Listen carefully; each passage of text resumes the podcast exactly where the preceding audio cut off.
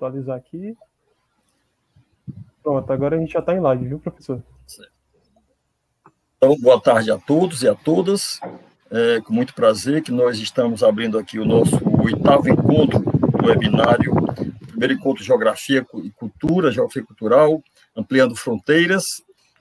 É, nesse, desde final de setembro, né, que nós estamos discutindo todas as quartas-feiras temáticas que são bem caras à geografia, nessa perspectiva de entender como determinados temas podem ser abordados pela geografia. E hoje, nesse oitavo encontro, nós temos geografia e juventude, dos territórios do afeto aos territórios da violência, que já eu agradeço né, o convite aceito pelo professor Nécio Turra Neto, da Unesp, da Faculdade de Geografia da Unesp, professor doutor Fabiano Lucas, também, lá da Secretaria de Educação, que já participou aqui na nossa banca né, de qualificação do Tiago, e o dos meus dois mestrandos, né, o Tiago Batista e o Guilherme Esteves, que trabalham, o Tiago com a violência e o Guilherme com juventude, né, mas também que podem fazer esse entrelace de, das, das temáticas que estão sendo apresentadas hoje. Eu acredito que será uma tarde de riquíssimos debates, né, com a presença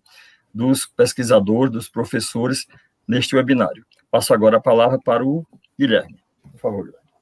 Boa tarde a todos, boa tarde também é, aos pesquisadores que estão aqui, meu colega Tiago, professor Fabiano, professor Nécio, professor Otávio também. É, antes de passar a palavra para o Tiago, eu gostaria antes de avisar que, logo após a, a fala dos pesquisadores, nós vamos realizar a sessão de debates, e vocês já podem deixar os debates nos comentários, é, com antecipação, se quiserem. E. Opa, tá dando retorno aí? Alguém? É, então vocês já podem deixar as, as perguntas nos comentários, que nós vamos ler, nós vamos já separar. E também que logo após a fala dos debatedores, as, a, a, o formulário de inscrição também já vai estar presente, né? Como, é, então já vou aqui passar a palavra para o meu colega Tiago. O Tiago Batista Moreira, ele é mestrando em Geografia pelo programa de pós-graduação em Geografia da Universidade, da Universidade Estadual do Ceará é, tem licenciatura em Geografia pela Universidade Estadual do Ceará e é professor efetivo de Geografia da Secretaria de Educação do Estado do Ceará. Também é membro do Laboratório de Estudos em Geografia Cultural e desenvolve pesquisas na área de Geografia do Crime e da Violência, abordando as territorialidades e os impactos da criminalidade violenta na dinâmica das cidades. Com você, Tiago.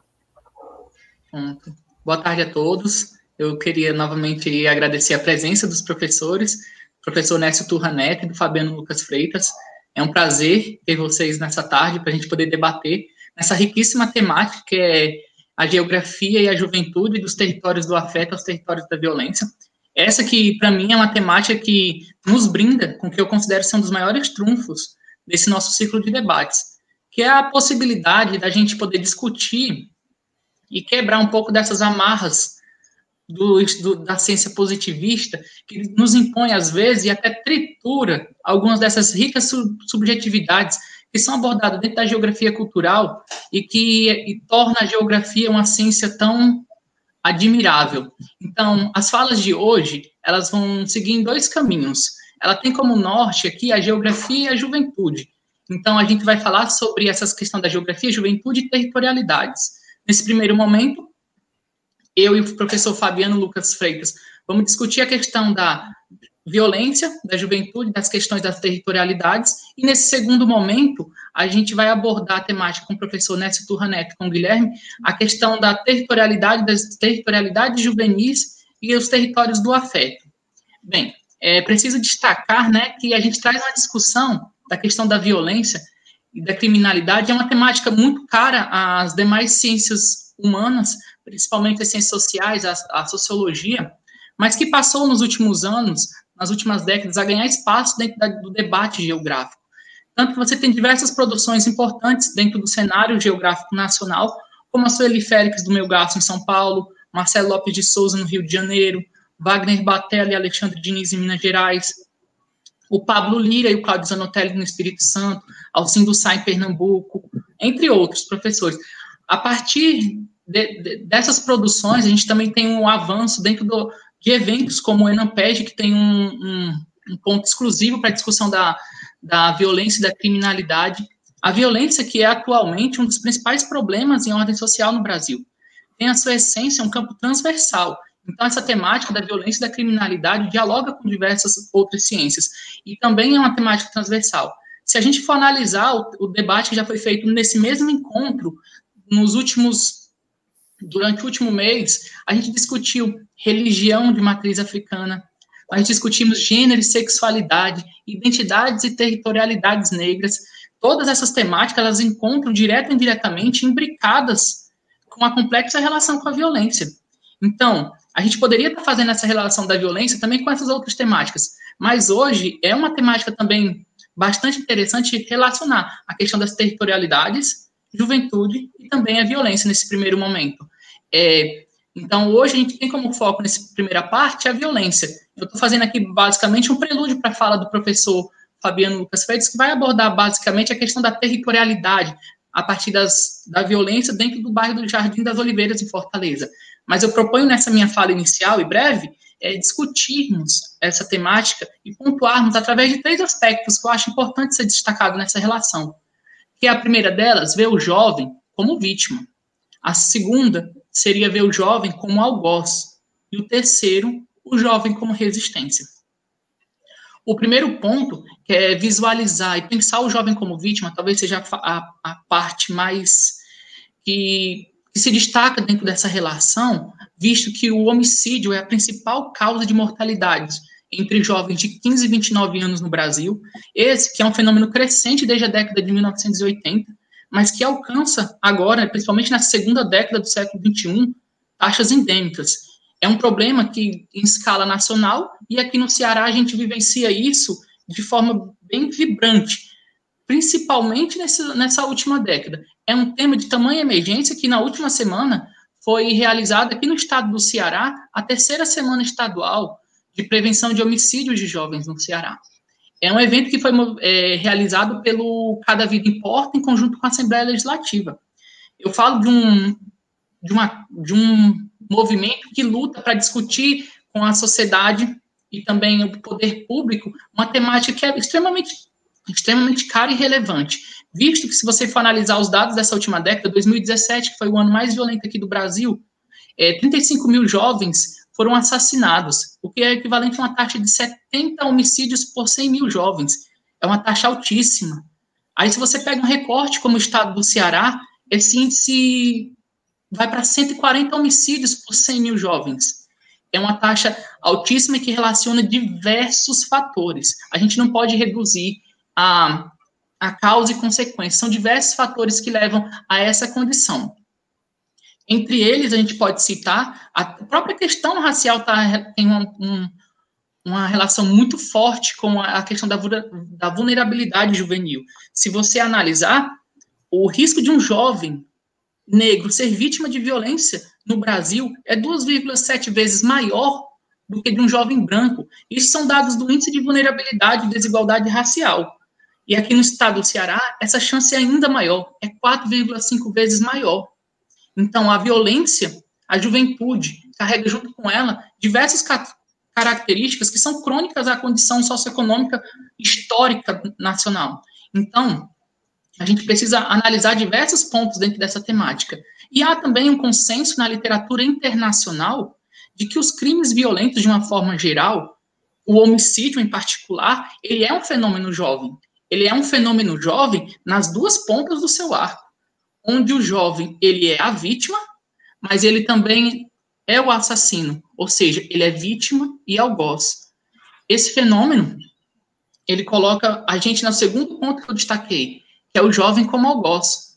Se você for destacar o, o jovem como algoz, você não tem como pontuar um dos principais fatores que levam ele a estar nesses dois pontos dessa relação de assassino e assassinato.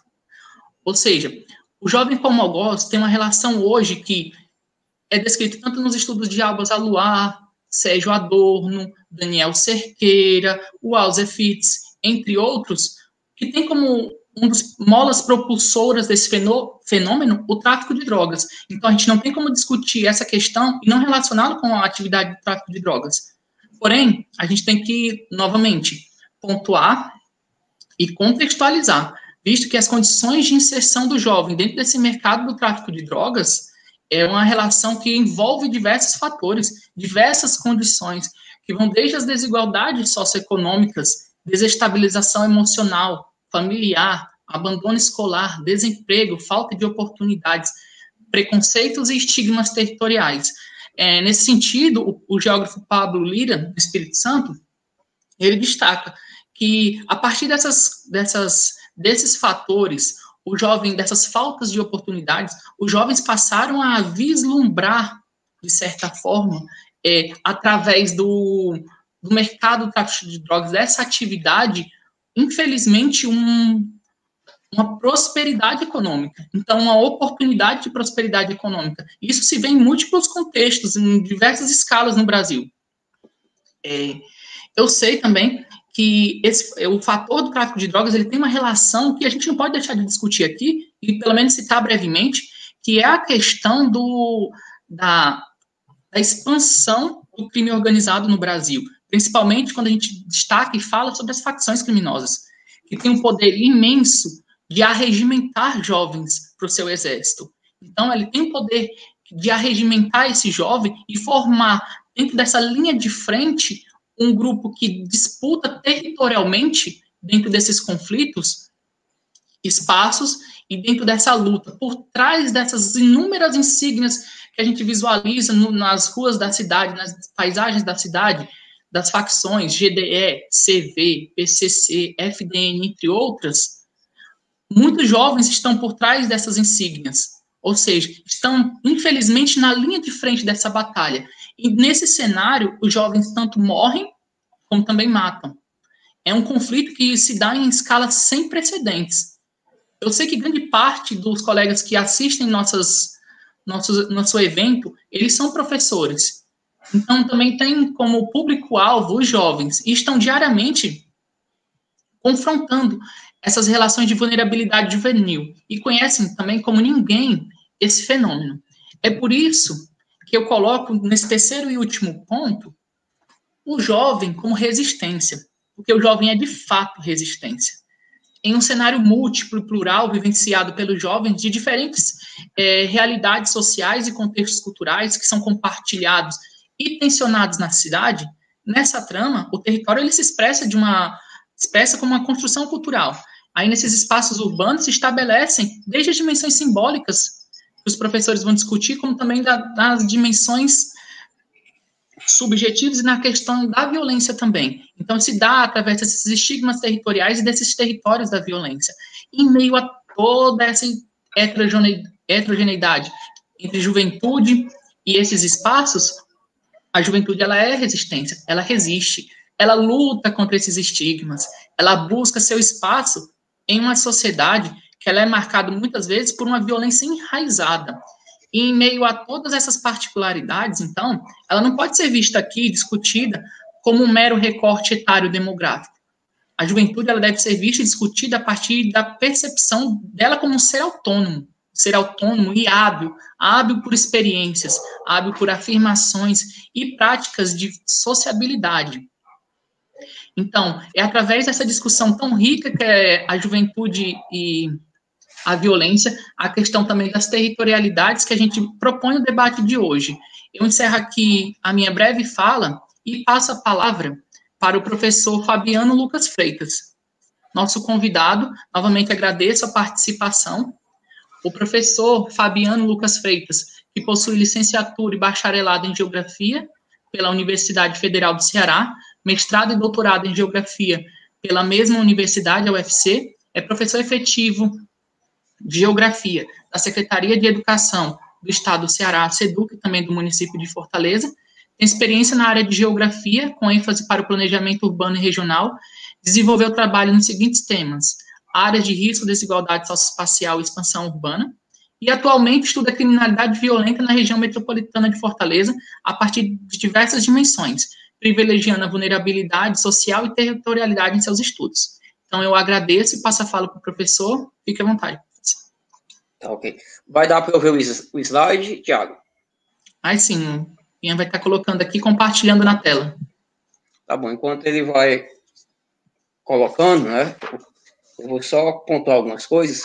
É, primeiro, eu queria agradecer o convite, né, do, do José Otávio, né, Lemos, né, do LEGEC, né, também, né, do, do Tiago, né, muito obrigado pelo convite.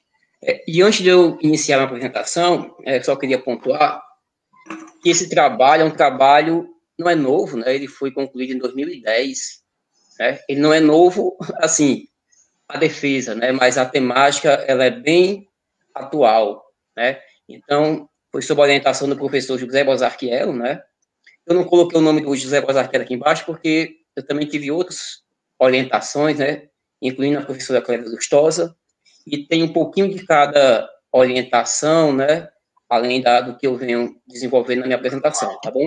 Então, ele, é, dito isso, quero falar para vocês que ele é um trabalho, que é um estudo datado, né? Ele representa uma realidade de 10, 15 anos atrás, né?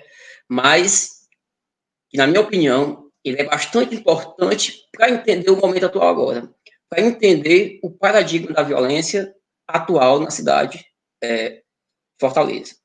Tá bom? Então, o título da, da minha dissertação, né, é da territorialidade da criminalidade violenta no bairro de Jardins Oliveiras, né, Fortaleza, Ceará, né?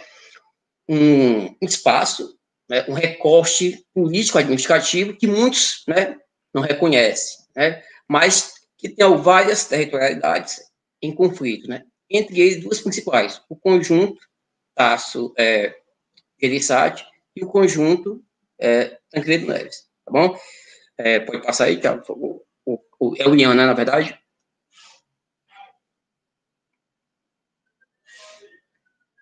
Pode passar. Pronto. Exatamente. Esse é, é, é, o, é o termo mais indicado, né? Que é importante a gente é, salientar, que é justamente esses conflitos territorializados, né? Não é um conflito que se distribui desigualmente, né? Eles são localizados, né? E nessa época, né, eu resolvi estudar, não tinha-se muito a ligação da violência com o termo gangue, né? Ou então facções. Mas no bairro de estudo, né, no objeto de estudo que, que nós adentramos, né, é, a gente não poderia definir exatamente aqueles grupos sociais como gangues nem ainda como facções, né, ligadas ao crime organizado como nós a conhecemos hoje, né? Então nós denominamos microgrupos sociais, algo muito semelhante às gangues, né, mas que tinham rixas, rivalidades, conflitos, né, em que eram bem localizados, né? Mas já naquela época se, se provocava algumas, né, mortes, né, algumas já proibições, evitação dos espaços, enfim, né? E evidentemente de tudo isso, né, é feito a partir de um contexto né, da desigualdade ou da distribuição desigual dos homicídios em Fortaleza.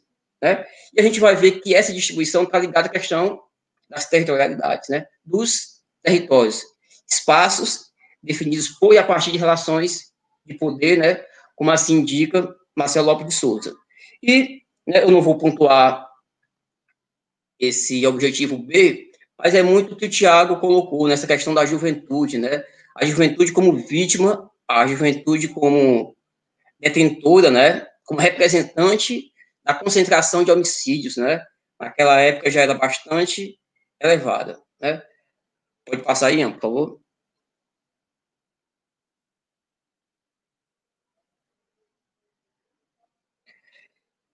E assim, o que é que nós é, propomos, né? É, nós tínhamos uma violência na década de 90 né, em que nós tínhamos como, como sujeito social principal as gangues e galeras, né, em Fortaleza, né?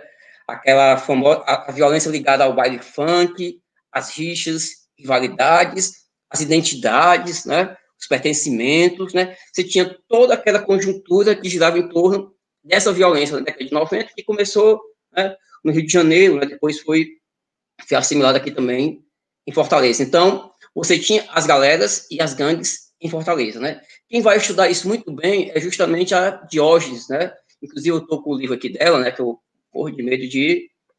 Dá para ver aqui? É?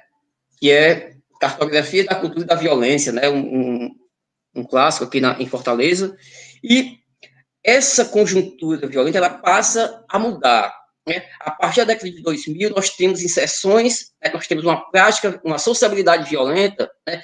Que vai marcar, né? não foi o termo que eu utilizei nesse trabalho, mas eu estou trazendo, né?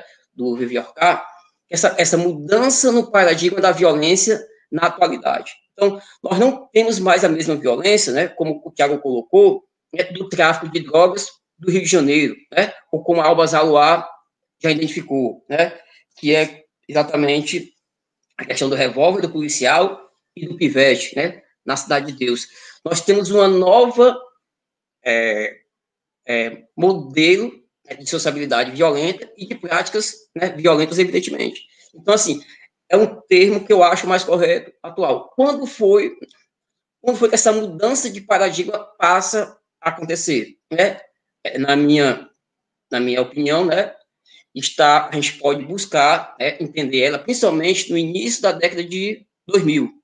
No caso, principalmente 2005, você vai, vai ter vários espaços violentos na cidade, os números de homicídios aumentando bastante, mas se você for pegar os dados estatísticos de, de 90 até a atualidade, você vai ver sempre, né, ano sim, ano não, você vai ter um aumento progressivo da violência ou dos crimes violentos em, é, em Fortaleza, né, e no Ceará em geral. E, na verdade, é, é, uma, é uma violência, né, por isso que eu, eu gosto muito também desse termo, né? É, guerra civil molecular, né?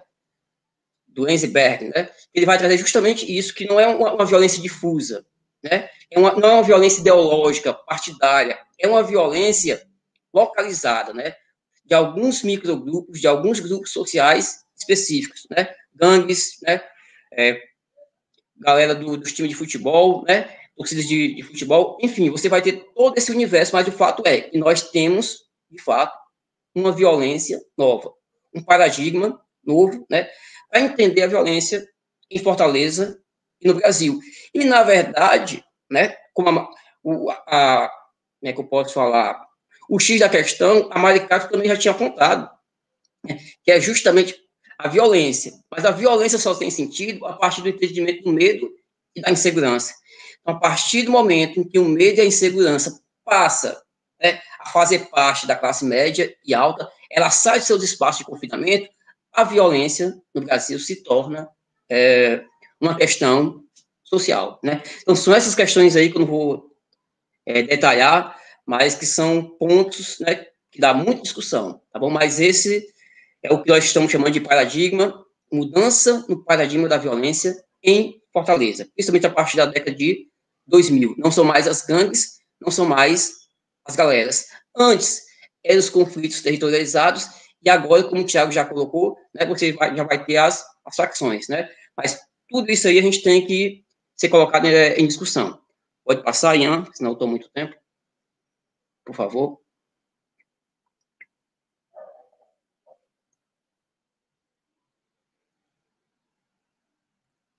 Pode passar, tá me ouvindo?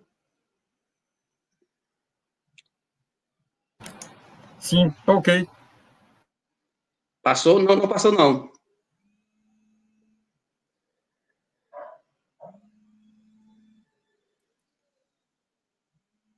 Passou já, será? É a não, região metropolitana.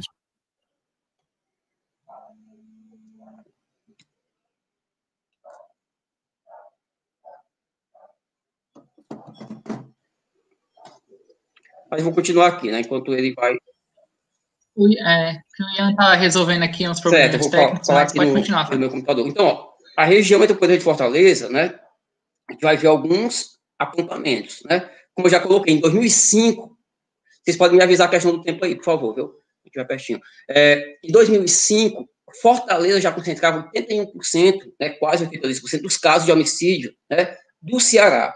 Então, a violência né, no estado do Ceará estava concentrada a sua é, cidade principal, né? A sua cidade principal. Aliás, principalmente a região metropolitana. E o que é que nós, o que é que nós vamos ver? Exatamente essas mudanças, né? Você vai ter a partir de 2000 o aumento do número de homicídios, principalmente a partir das armas, né? De fogo, né? o revólver, né? Depois você vai ter a inserção do celular, né, para avisar. Você vai ter toda uma organização para a, a prática, né, dos crimes violentos letais, né? E o que é que nós é, queremos chamar a atenção também, né?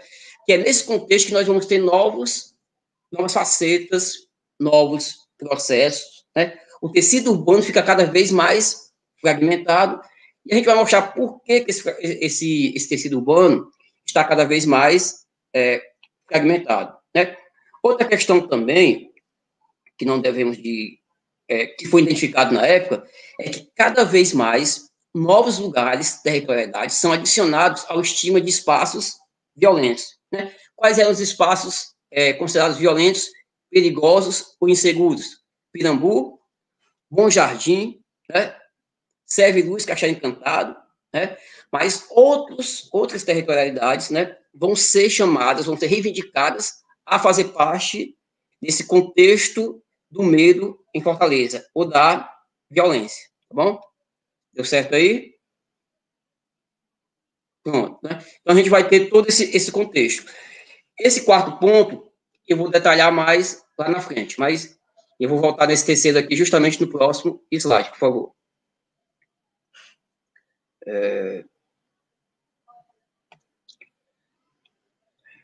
É, exatamente essa questão. Pessoal, assim, outro, outro, outro termo, ou noção, ou, ou debate, né, para entender muito bem a insegurança na cidade de Fortaleza, né, é justamente essa questão da fragmentação, né, noção em níveis analíticos, né. Não dá para entender a violência, né, isolada, né. Ela faz parte de um contexto sócio-espacial, né. Então, assim, a noção de fragmentação, ela vai, ela vai induzir, ou ela vai indicar o quê? Uma diferença brusca, né, é, entre um espaço e o seu, o seu local de entorno, né? Uma diferenciação socioespacial é, mais elevada, né? Que é justamente a implantação pontual de alguns empreendimentos ou enclaves fortificados, né? Como a Caldeira coloca, né? No espaço urbano, né? São os, os conjuntos é, residenciais murados e vigiados, né? Os conjuntos fechados. É, e a gente vai ter justamente um questionamento? Aquela, aquele padrão de segregação centro e periferia, ele não vai mais dar conta de explicar a realidade atual, né? Com o pobre e o rico morando muito próximo, né, fisicamente, mas é distante socialmente, né? Esse é o novo contexto em que a violência em Fortaleza se desenvolve. Né? Mas, assim, simplificar só uma fragmentação também é, é, é muito reducionista, né? Nós enumeramos aqui três tipos de fragmentação. A fragmentação físico, espacial, né, a partir do, dos autores, é, físico-espacial, a fragmentação sócio-territorial, né, a questão aí que entra mais no nosso debate, a questão do poder, né, do domínio, né, é, e a fragmentação social. Todos esses, esses tipos de fragmentação estão interligados, né, porque, na verdade, o Marcelo Lopes de Souza faz uma grande síntese, né, que é a fragmentação do tecido sociopolítico espacial, né? Mas aí o que, é que nós temos? Nós temos a restrição da circulação e mobilidade urbana, tanto pelos enclaves é, fortificados, quanto pelas territorialidades, pelos territórios né, que se fecham em torno de si, pelo pertencimento, pela identidade, e tendo como marca é, registrada a violência, né, e agora principalmente o tráfico de drogas, né. Então, nós entendemos que essas questões aí também né, são importantes, é como se fosse o pano de fundo em que se desenvolve, é, como é eu posso falar, o aumento da violência na cidade de Fortaleza. Pode, pode passar. Sim, aí aqui a gente vai restringir justamente a fragmentação é, socioterritorial, né, podemos assim dizer. Esse mapa, né, ele ele é de 2006, 2019, né, a discussão dos homicídios, e o que, é que a gente vai pontuar, o que, é que a gente pode ver? A gente pode ver, principalmente, esses locais, né, que já eram considerados, né, como violentos, né, Barra do Ceará, Pirambu, Bom Jardim, Jangu do Sul, Messejano, você vê que Messejano já naquela época tinha uma grande quantidade de, de homicídios, né, e aqui no centro está o nosso objeto de estudo, que é o Jardim é, das Oliveiras, né? Que para você ter uma ideia, como Messejana era um bairro enorme, tinha 30 homicídios, eu acho, né? E o Jardim das Oliveiras chegou bem próximo, né? Chegou a 28, 29, né? Não me recordo muito bem, mas, né? Para você ter uma noção de quanto a violência estava muito concentrada nesse bairro é, nessa época, né? Um território de baixa definição, né? Mas esse é o contexto da violência naquela, naquela, naquele período, né? Do 2000, né? 2010, tá bom? Pode passar aí, por favor. Ó, outro dado interessante, se você for, for fazer o, o levantamento, né, for tabular os dados de homicídios em Fortaleza, você não vai encontrar muitas vezes o nome da rua, né? Isso no, nos dados que, são, que eram disponibilizados na época. Então, você ia encontrar muitas vezes o território. Favela Verdes Mares, Favela do Capim, Morro do Santa Teresa, né? Lagamar, Favela do Trilho, Colônia, Galileia, Conjunto Tancredo Neves, né? Campo do América, Morro do Ouro, né? E por aí vai. É justamente essas territorialidades, né? Que, que são, como é eu posso falar, são a, a chave, a chave, né, para entender né, essa distribuição desigual dos homicídios em Fortaleza, já naquela época. Hoje, mesmo com as facções, né, importante, porque possivelmente essas áreas, né, essas áreas eram os territórios das grandes, né, que foram se perpetuando, se reproduzindo e se tornaram os espaços inseguros, que possivelmente, né, não todos, evidentemente, mas que agora são os espaços é, apropriados pelas facções. Então, assim, eu não tenho como indicar uma pesquisa mais é, ou atual, né, de, dessas associações, mas são é, vertentes, né, que a gente pode utilizar para entender a violência atual, né, localizada, pontual, o que, que acontece em determinado bairro e não em outro, né, então a gente pode entender a partir principalmente da questão do, do termo, ou noção da territorialidade, tá bom? Pode passar para não perder muito tempo. E isso está no imaginário coletivo, né? Se você pegar essa reportagem, é, deixa eu ver qual é a reportagem, é do diário, né? É exatamente, do diário. Você vai, você vai ver justamente isso, você vai ver o, o termo que eles usam, gangues, gangueiros, né? Veja como, como se reproduz essa questão né, da violência, da territorialidade, da estigmatização, né? São territórios estigmatizados, né? São territórios da violência e da exclusão social, né? É praticamente muito parecido com aquele mapa que nós colocamos, né? Né? É justamente Barra do Ceará, Pernambuco, já para o lado de cá, né, Messejana, eu acho, e a gente vai ver justamente alguns territórios, ó. a gente vai ver Messejana, Miguel, São Miguel e Coqueiros, né, Mangueira, a gente vai ver Esqueiroz, Gangue do Gelo e Coqueiro, Barra do Ceará, Morro de São Tiago, Favela do Gueto, Antônio Bezerra, Favela do Sossego e do Clássico, né? A gente vai ver as territorialidades novamente em cena. E é, em uns locais mais elitizados de Fortaleza, com as maiores rendas de Fortaleza, né? Ali no bairro de Lourdes, né? A gente vai ver do ladinho, né? Conflitos, né? Normalmente ali na, na, na favela do Show, né?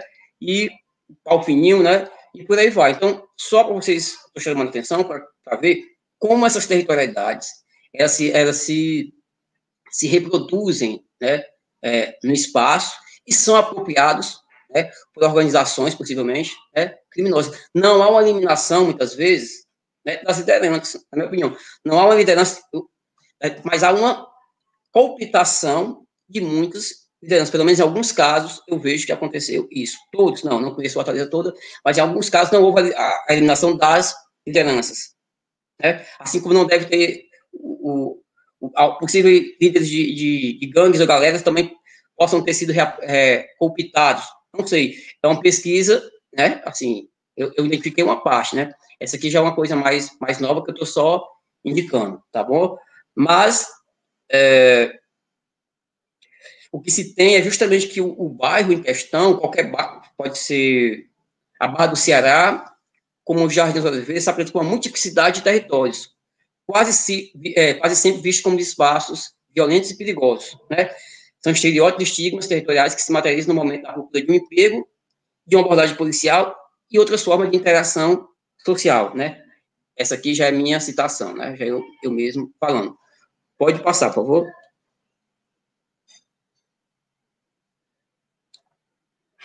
Otávio, quando faltar cinco minutos da minha fala, tu pode me avisar, porque eu dou uma acelerada, tá bom?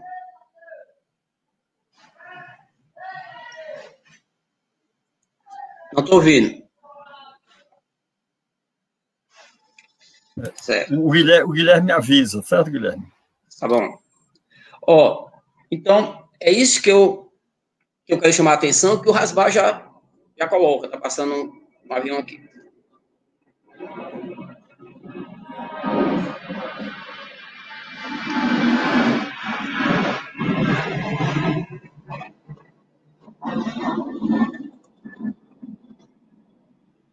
Então, é isso que eu estou chamando a atenção, e o Rasbar já tinha colocado. Assim, não, gente, nós não podemos, como pesquisadores, né, tabular somente os dados né, é, do espaço regular e padronizado de um bairro né, e esquecer justamente a multiplicidade de grupos e redes sociais que fazem parte desse espaço. Né, é justamente aquilo que vai caracterizar o nosso território.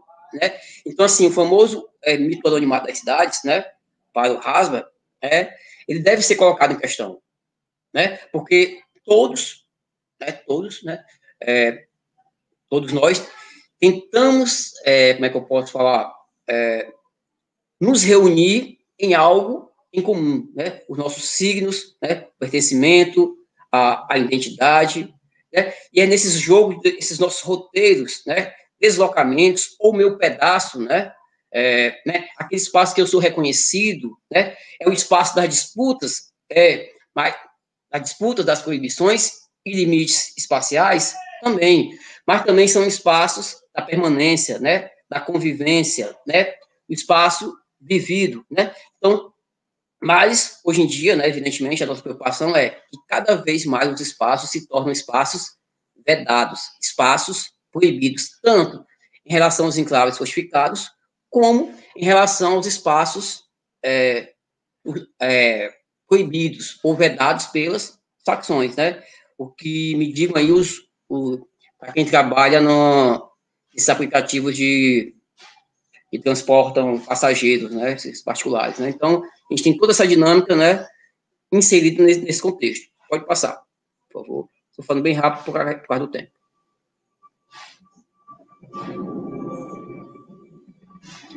Moro perto da base, você está passando o avião.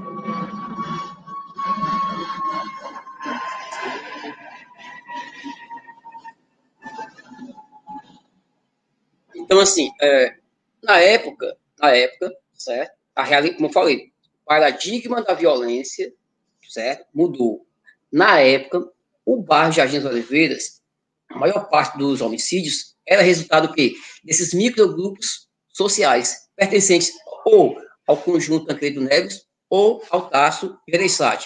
Só esses, não, existem outras territorialidades no bairro, mas esses eram os principais. Era uma coisa, para você, você ter uma ideia, era uma coisa muito aleatória. Às vezes o cara simplesmente decidia invadir o território inimigo e atirava. Muito isso. Sem nenhuma justificativa, é, algo mais lucrativo, né, de fornecimento de drogas, por exemplo. Né? Pelo menos algumas experiências que eu, que eu, que eu colhi, né? algumas informações que eu colhi. É, outra questão, justamente isso, era algo também muito parecido ainda com os conflitos de galeras, né, e gangues na década de 90, né? É, analisada pela, pela Diógenes, né? Rixas, mortes, pactos, traições, né? Um celular que naquela época já avisava onde, onde o oponente estava, né? Já tinha essas mudanças, mas aí não era, não tinha esse caráter que, tem hoje, né? Esse, esse, esse como é que eu posso falar? De tornar o território de alta definição como é hoje, tá bom? Pode passar. Terminando. E aqui, né, é justamente como um, o, o recorte político administrativo, né, deveria ser analisado, né? Você tem diversas territorialidades, né? É, Tancredo Neves, Sacha Elisati, é, Favela da tem essa parte azul é a parte do Jardim das Oliveiras, propriamente dito, uma parte quase de, de classe média, né? E tem, né? Você tem já o, o lado de cá um, um conjunto habitacional que foi construído, coloral. Mas o que eu quero falar para você é o seguinte, que cada território desse foi construído em espaços diferentes.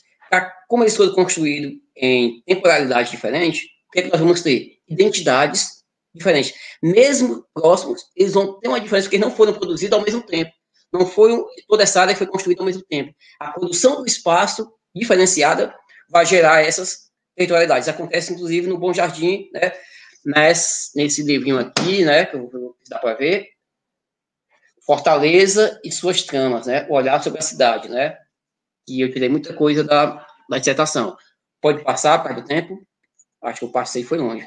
Né? Enfim, a linha reta dessa questão da fronteira e do limite, né? Que, que, deve, que é um tema que pode ser visto, né? Que deve, que deve, que deve ser é, debatido, né? Como, onde é o limite, a referência concreta e simbólica, a fronteira, como algo de, entre duas, né?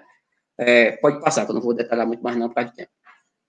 E é justamente esse, essa questão do limite e da fronteira que quem né, passar é, pode correr risco, risco de, de, morte, né? No caso aqui desses conflitos que constantemente é, eram noticiados é, é, nessa parte da cidade, né? envolvendo conflito, conflito envolvendo entre conjuntos da Tancredo Neves e Tasso Gereissati, tá bom? Desculpa aí o tempo. Bem, as... pronto? Pronto. Obrigado, Fabiano, pela contribuição. Assim, é excelente ver, ter a oportunidade também de conhecer um pouco dessa, desses conflitos, dessas territorialidades envolvidas com a violência na cidade de Fortaleza. É enriquecedor até para quem não conhece Fortaleza, entender um pouco da dinâmica que acontece aqui em relação à violência e dando continuidade ao nosso encontro, vamos passar pelaquela segunda parte que eu falei, dessa riqueza desse nosso encontro e debate, que é discutir a geografia, a violência, a criminalidade, a juventude em suas múltiplas perspectivas. Então, agora a gente vai discutir essa geografia e essa juventude dentro dessa perspectiva do afeto e suas territorialidades.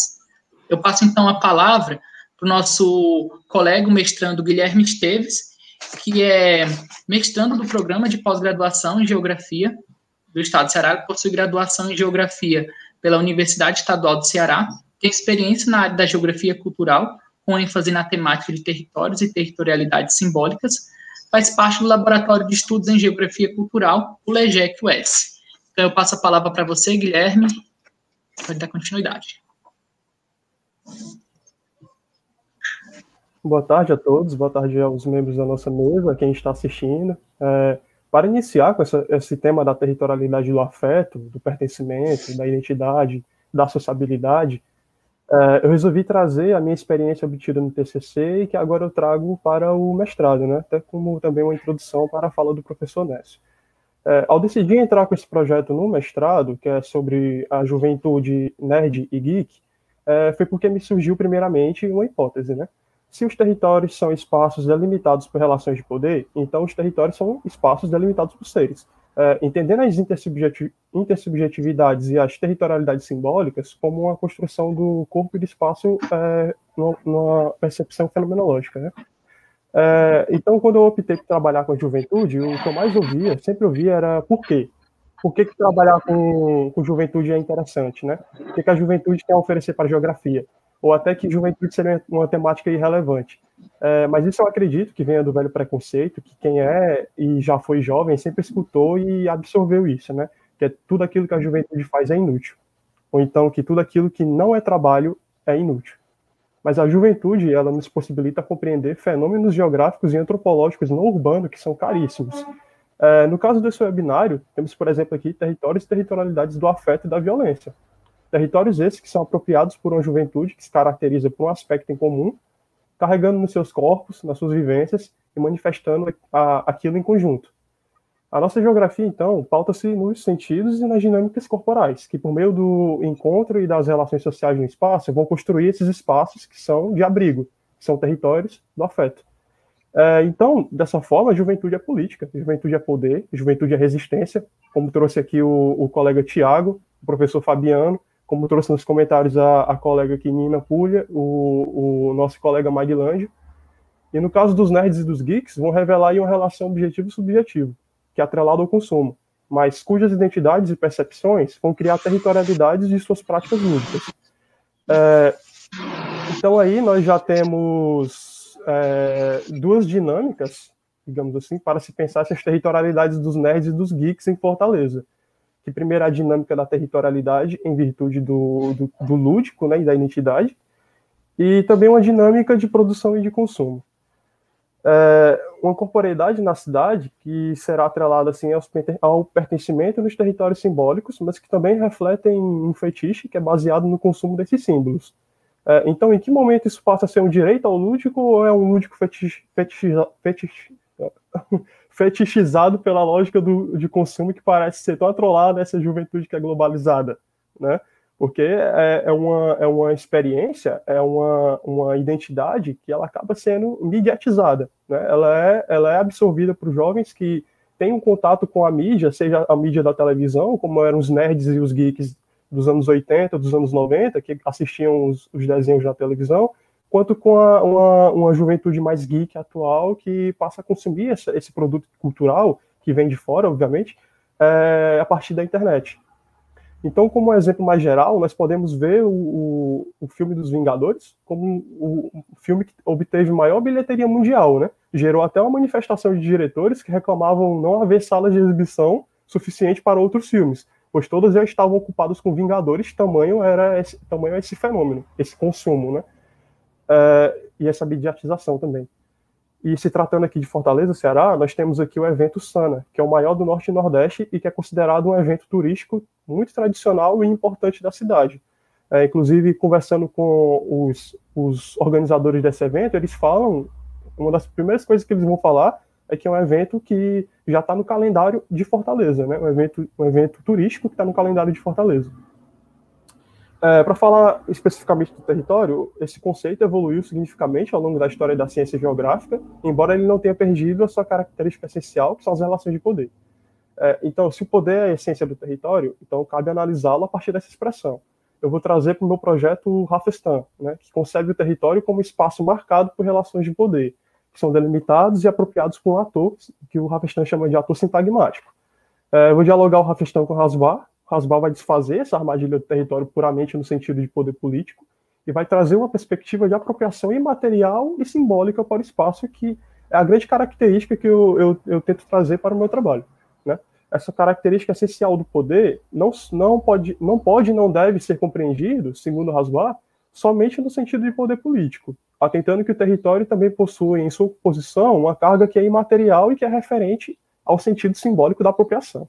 É, vou tentar dialogar também isso com o Robert Sack, que vai entender a territorialidade como a apropriação e a delimitação de fronteiras simbólicas pelo poder. Né? É, assim, as delimitações do espaço, em virtude de uma identidade que é nerd geek, também compõem as chamadas relações de poder que atuam através das territorialidades, que efetivam, assim, o que eu vou chamar aqui no meu, nos meus projetos de território, territórios simbólicos, que são territórios plenos de significados e que devem ser compreendidos através da cultura e da corporeidade. É, então, essa, essa proposta que eu trago de compreender os territórios e as territorialidades nerds e geeks, a partir de uma leitura fenomenológica, é, também tenta trazer assim uma perspectiva de corpo e de espaço para entender a vivência desses indivíduos que vão compor essa territorialidade, que é muito centrada na ideia do lúdico, mas que vai revelar também essa, essa questão da produção e a questão do consumo. É, dessa forma, é, acredito que podemos compreender o mundo vivido como um encontro coletivo do sujeito do objeto, é, da consciência e do mundo material, como nos, nos vai indicar também o Cosgrove. É, eu trago também para minha pesquisa uma compreensão do corpo é, vinculada no mais no Merleau-Ponty, né? pois é uma superação do corpo e mente do Descartes, e essa abordagem do Ponty vai trazer a ideia de ser no mundo, né? que é a ideia de vivência que eu trago para o meu projeto. É, eu posso estar errado, mas nesse sentido eu sou bem popperiano, né? acredito que só, só pode estar certo quem já esteve errado. É, eu fiz aqui um exercício de hermenêutica que eu tive da leitura do território, e eu tento aplicar essa perspectiva do corpo é, com essa hermenêutica da apropriação simbólica dos espaços, que eu vou chamar aqui dessa territorialidade né, dos nerds e dos geeks. É, embora o, o, estudo de corpo seja algo novo no temário da geografia, digamos assim, né, essa relação já esteve presente em alguns autores, é, como Tuan, Helf Dardel, que vão dialogar esse mundo com o mundo vivido, né, o ser no mundo, é, desses indivíduos que possuem a relação afetiva com o espaço. Já o Merleau-Ponty vai nos convidar, portanto, é, a pensar em um corpo fenomenológico, né, que é dotado de essência. É, buscar essa essência vai ser, então, não, é tão, não é buscar uma ideia, né, mas buscar aquilo que é. Né, as palavras do Ponti. O corpo, então, é entendido como um meio de acesso ao mundo, né, ser no mundo. É ser e habitar o mundo. Dessa forma, perceber o mundo e desenvolver suas relações sociais no mundo. Quando aponta aqui para uma hipótese desse estudo das corporeidades, para melhor compreendermos esses territórios simbólicos, né, é, aponta aqui para as questões da construção dessas territorialidades enquanto vivência, enquanto percepção desse mundo. Né? E como é que o corpo carrega é, essas noções, essa vivência, porque o nosso corpo ele está ele tá impregnado de vivência, obviamente, e como é que esse, esse, esse, encontro ele, ele pode ser compreendido dessa maneira simbólica, dessa, dessa maneira de, de territorialidade. É, eu vou fazer aqui uma leitura é, do território né, e tentar associar essa perspectiva é, numa construção de uma, geografia, de uma geografia do corpo, né, de uma geografia de sentidos. É uma geografia que olhe para o, o vivido e ser no mundo. E para isso eu pego diversos é, geógrafos, e não geógrafos também, que trabalharam com essa ideia do território, e tento é, é, fazer essa hermenêutica e, e, e colocar também nesse eixo do meu trabalho, né? O exemplo que eu já dei foi o Robert Sack, que para mim é um autor muito importante para a compreensão da territorialidade enquanto um fenômeno da interação de corpos no espaço, é, delimitando áreas por meio do poder instituído na autoridade de indivíduos sobre outros. Né? Quando o Robert Sack fala, por exemplo, da territorialidade da casa, né, aquilo ali é uma interação de corpos, né? ou então é uma, uma, territorialidade do trabalho, onde certos indivíduos não podem acessar certas áreas, ali também é uma, uma uma questão de, de, de territorialidade de corpos. Né? O Sake vai desenvolver, que é outro geógrafo que eu trago também para o meu trabalho, ele vai desenvolver uma compreensão da territorialidade a partir do Dematés. Né? Mas mais especificamente, eu, eu vou me apoiar no Sake, onde o autor aponta as territorialidades que se apresentam no cotidiano através de diversos tipos. Né? Sake cita, por exemplo, no lazer, na igreja, no parque, etc. E como esses jovens é, geralmente se apropriam por conta do lazer, nesses espaços que são mais voltados aos parques, voltados também aos shoppings, né? Eu vou trazer essa ideia. É, o Hasbach vai trazer territórios como apropriações, matrizes de identidade, da percepção por meio da vivência. É, vou trazer também o Guattari, que aponta para as subjetividades, principalmente nas cidades, naquele livro famoso dele, o. E também na visão do Rafestan, que concebe o território como espaço concebido por meio de uma ação de agentes, que por sua vez territorializam os espaços. É, e também na visão do, do Benhu, professor Benhu Costa, é, a, no Benhu, a, a corporeidade para ele, nesse sentido, né, vai referir-se ao campo, da, ao campo existencial das vivências, que são grupos formadores de territórios e influenciam na organização espacial. Né? Então, graças além, é, além desses autores, é, além, é, graças a esses autores e também além de outros, né, o território passa a ser percebido de uma maneira cultural simbólica, né? inclusive no âmbito do afeto, como que eu tento trazer aqui. E claro que eu não poderia deixar de comentar sobre o trabalho do professor Turra Neto, que foi a maior inspiração para desenvolver esse meu trabalho. Né? O Neto desenvolve uma narrativa dos lugares enquanto territórios da juventude punk e hip hop em Guarapuava, é, a partir da memória afetiva dos indivíduos, que vão perceber territórios de outras maneiras e vivem uma juventude totalmente diferente da juventude de décadas atrás. É, assim também é uma territorialidade diferente, embora tenham tido suas vivências nos mesmos espaços, mas que provocam diferentes percepções e identidades, construindo outros territórios do modo de vida, que vão funcionar como abrigo para aqueles que se identificam, seja como punk, seja como hip hop, no caso do meu trabalho, seja como nerd, seja como geek, isso vai formar o que o professor Nest chama de cena, né? E aproveitando o ensejo, eu gostaria de aproveitar, é, gostaria de aproveitar e apresentar o professor Nécio, e logo em seguida passar a fala para ele. É, o professor Nécio Turra Neto possui, deixa eu só abrir aqui, é, graduação em Geografia pela Universidade Estadual de Londrina, mestrado em Geografia pela Universidade Estadual Paulista, Júlio Mesquita Filho, e doutorado em Geografia por esta mesma instituição. Foi professor do Departamento de Geografia da, Uni da Universidade do Centro-Oeste, na cidade de Guarapuava, entre 2003 e 2009 e atualmente é professor assistente da Universidade Estadual Paulista, Unesp, campus de Presidente Prudente, onde ministra disciplinas para os cursos de Geografia e Arquitetura e Urbanismo. Professor Nécio, passo a fala para você. Muito obrigado, Muito obrigado, Guilherme, pela linda apresentação. Fiquei até emocionado agora. agradeço muito ao convite do Legec, agradeço ao amigo Otávio por ter indicado meu nome e me ter convidado para passar essa tarde aqui com vocês, que já está sendo muito legal. Né? É, só dizer que eu fiquei muito bravo com a foto minha que colocaram na chamada aí do evento. Eu acho que eu sou mais bonito. Vocês pegaram a pior foto que acharam na internet. Mas tirando isso, está tudo certo. É, pessoal, eu trouxe também uma apresentação. É, acho que está com o Yuri, né, Yuri? Então eu pediria para você colocar aí é, para a gente, para eu poder seguir esta apresentação e as pessoas que estão assistindo também poderem acompanhar o raciocínio. Espero me ater ao tempo que eu tenho, não passar muito. Eu fiquei sabendo agora que era só 20 minutos.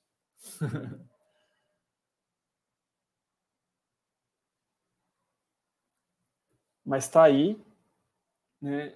Quando o Otávio me chamou para compor essa, essa, essa mesa aqui com vocês e falou que era para tratar do tema da juventude, né?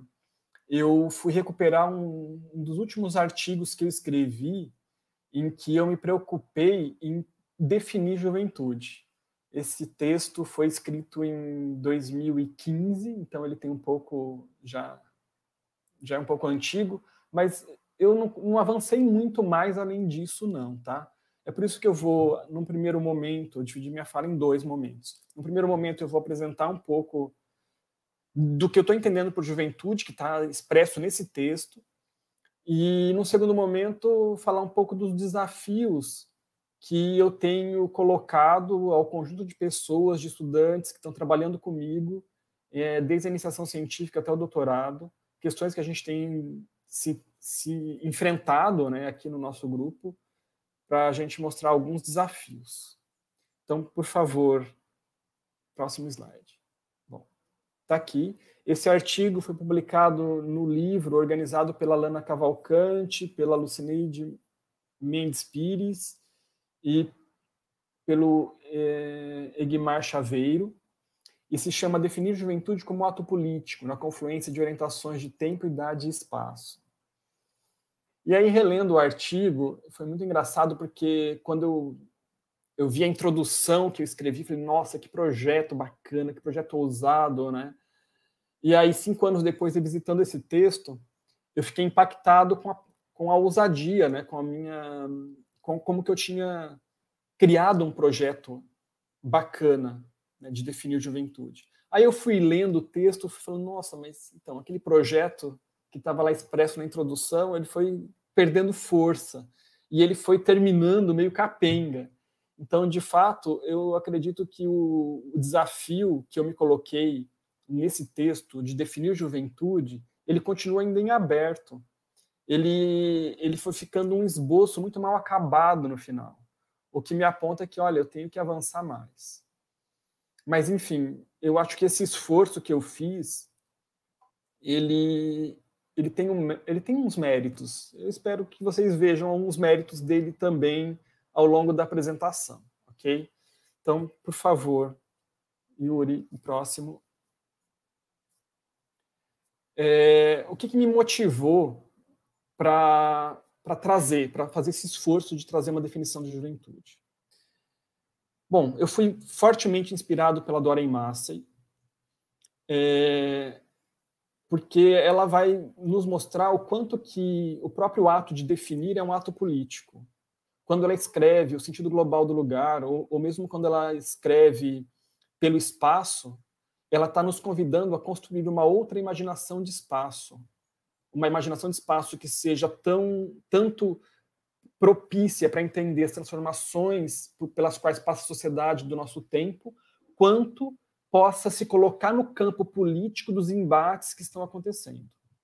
O conceito de lugar, por exemplo, que ela traz, que é o conceito, um sentido global que ela quer dar ao lugar, ela vai dizer, olha, por que, que eu estou definindo lugar desta forma? Porque eu preciso fazer enfrentamentos às políticas reacionárias, xenofóbicas que estão emergindo na Europa e que vão definir o lugar como fechado, como introvertido, como portador de uma história única e sem conexões com o mundo, para justificar com isto uh, políticas anti-imigração, etc, etc. Então, o construir o conceito de lugar para ela de um outro sentido era para se colocar no campo político de realização desse enfrentamento. E, e esta ideia me inspira muito a, a buscar uma definição de juventude, para também me colocar num campo político de um enfrentamento. Por isso que eu coloquei como título definir juventude como ato político. Uma segunda motivação, e aí tem a ver com a leitura particular que eu faço de, de toda uma sociologia da juventude, que, enfim, não é exaustiva e nem esgotou toda a produção da sociologia da juventude, que, afinal de contas, já tem aí mais de 100 anos de história. Desde o começo do século XX, ou até antes disso, já se escreve na sociologia sobre juventude. Eu não, não tenho um levantamento exaustivo disso, mas eu conheço e acompanhei minimamente esta história. E eu pude identificar nessa sociologia um, uma certa virada entre os anos 90 e 2000, que é a virada espacial que a gente identifica em vários campos das ciências sociais a sociologia da juventude também realizou essa virada espacial. Quando ela, ela chega a, uma, a um consenso mais ou menos estabelecido de que toda a definição de juventude que veio anteriormente a esta, a esta época, ela tomava como referência certos grupos sociais e procurava, a partir desses grupos sociais, generalizar essa definição de juventude para o conjunto da sociedade. E, e, era uma sociologia que estava preocupada em buscar uma definição que fosse universal, que poderia ser aplicada a todo tempo e a todos os grupos juvenis. Né? Então, nos anos 90, a gente vê uma ruptura com essa trajetória da sociologia da juventude e uma preocupação que passa a ser não, não mais em definir juventude, mas em entender como que jovens em contextos concretos de vida, estavam realizando a sua experiência de juventude. E ao falar que eles estavam em busca de entender os jovens nos contextos concretos, essa sociologia da juventude passa então a falar de lugar, a falar de território, a falar de espaço, a falar de cidade, a falar de mobilidade, a falar de trânsitos, a falar de enfrentamentos, enfim. Né? a, a, a mostrar toda uma espacialização de uma vida cotidiana que passa a ser desvendada por um estudo de caso etnográfico, que mergulha nesses universos, em busca das formas como, nesses contextos, os jovens estão experimentando a sua fase de vida. Então, é uma virada espacial nessa sociologia da juventude. E que aí eu vejo uma abertura grande para a geografia. Contudo, esta mesma juventude que se recusa a, a buscar uma definição geral, ela também afirma que os jovens das camadas populares, que os jovens pobres, parecem que estão alijados dessa condição juvenil. Parece que não vivem essa experiência de juventude. Então, este incômodo está, foi produzido por esta ambiguidade que eu identifiquei. Ao mesmo tempo, uma recusa em definir juventude e uma afirmação de que certos setores da sociedade ainda não vivem a juventude. Então, que juventude é esta que é negada a, a certos setores da nossa sociedade? Então, ainda há uma preocupação em definir. É preciso definir para a gente entender que juventude é esta que, que é um direito negado. E uma terceira motivação tem a ver com, com esta, esta tentativa né, de construir o tema da juventude como um tema para a geografia. E aí um esforço de pensar um conceito de juventude que mostrasse uma espacialidade inerente, que mostrasse que a juventude não tem só uma dimensão temporal, que é a mais salientada, da idade, da faixa etária, da geração, mas que ela também tem uma espacialidade sem a qual a gente não consegue entender. E este esforço tentei fazer nesse artigo. Tá? Por favor, é, Yuri, o próximo. Então, o meu objetivo nesse texto foi elaborar um conceito que é assumidamente uma idealização, porque ele é um ato político, que vai falar de um dever ser, que ainda não é, e uma definição que me fosse, ao mesmo tempo, operacional, pela qual eu pudesse fazer uma leitura cientificamente válida da, da realidade que eu queria entender, mas que também fosse avaliativa, em que eu pudesse falar, olha, aqueles jovens que eu estou estudando, eles ainda não vivem plenamente essa condição. Então eu precisava definir que condição é esta. Então, uma, uma, um conceito que me permitisse, ao mesmo tempo, ler a realidade e fazer sua crítica. E que também um conceito que fosse geográfico. Esses eram os meus objetivos. Por favor, próximo. Bom, eu não posso me detalhar aqui, porque isso tomaria 20 minutos da minha fala. Mas, é, nesse esforço de construir o conceito, eu usei como materiais toda essa história da juventude na sociedade moderna, a história que eu conhecia de como que a juventude foi sendo tematizada pela sociologia, uh, a juventude é construída, representada pela indústria cultural, que vai ter um peso importante na forma como nós entendemos a juventude hoje, e a própria história da sociedade moderna, que vai criando a cada, a cada momento histórico diferentes campos de possibilidade que vão variar imensamente segundo renda, segundo gênero, segundo raça, né? mas que vão criando campos de possibilidade de realização da juventude a cada momento histórico. De modo que o conceito de geração está intimamente ligado à ideia de juventude e eu vejo como difícil dissociar as duas, as duas ideias. Bom, a história da juventude mostra para a gente, só para não, não, não passar assim tão atropeladamente sobre o tema, a história da juventude mostra que a juventude, tal como a gente entende hoje, nem sempre existiu. Ela é uma construção da sociedade moderna. E ela surge na, na sociedade moderna juntamente com a escola. No momento em que certo certa faixa, certo grupo social, certo grupo etário é retirado do convívio social e colocado num espaço específico para preparação para o futuro. É o primeiro momento em que a gente vê uma separação etária no interior da sociedade. Porque até então, o processo de transmissão da herança cultural se dava pela experiência dos jovens e das crianças ali entre o mundo adulto, experimentando o que os adultos experimentavam aprendendo os ofícios, aprendendo a cultura, aprendendo as regras do convívio social, convivendo e exercitando, ou seja, numa prática.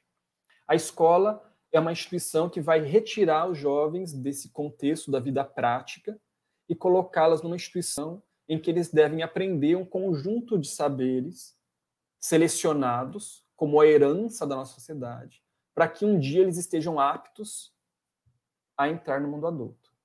Então, é o primeiro momento que a gente vê as distinções etárias dentro da nossa sociedade serem tão separadas. Né? E aí os jovens juntos, dentro da instituição, passam a constituir uma cultura que, em alguns momentos, vai se colocar como um contraponto à cultura da, da sociedade na qual eles estavam sendo socializados. E desde que esta esta juventude começa a aparecer contestando os processos de socialização aos quais eles estavam submetidos, é que a gente vai ver ela chamar a atenção da ciência social, que vai passar a colocá-la como um problema de pesquisa.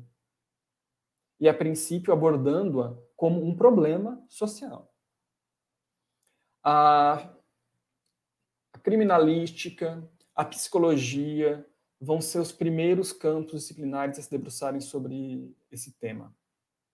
Né? E, bom, e aí a juventude vista como uma faixa etária em que haveria uma certa crise existencial e que por isso ela estaria fadada a trazer certos problemas para a sociedade de não adaptação são próprias desse período inicial de abordagem da juventude pelas ciências sociais.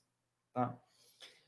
A indústria cultural, mais propriamente a partir da Segunda Guerra Mundial, vai difundir uma cultura juvenil à escala global, a partir do cinema e a partir da música.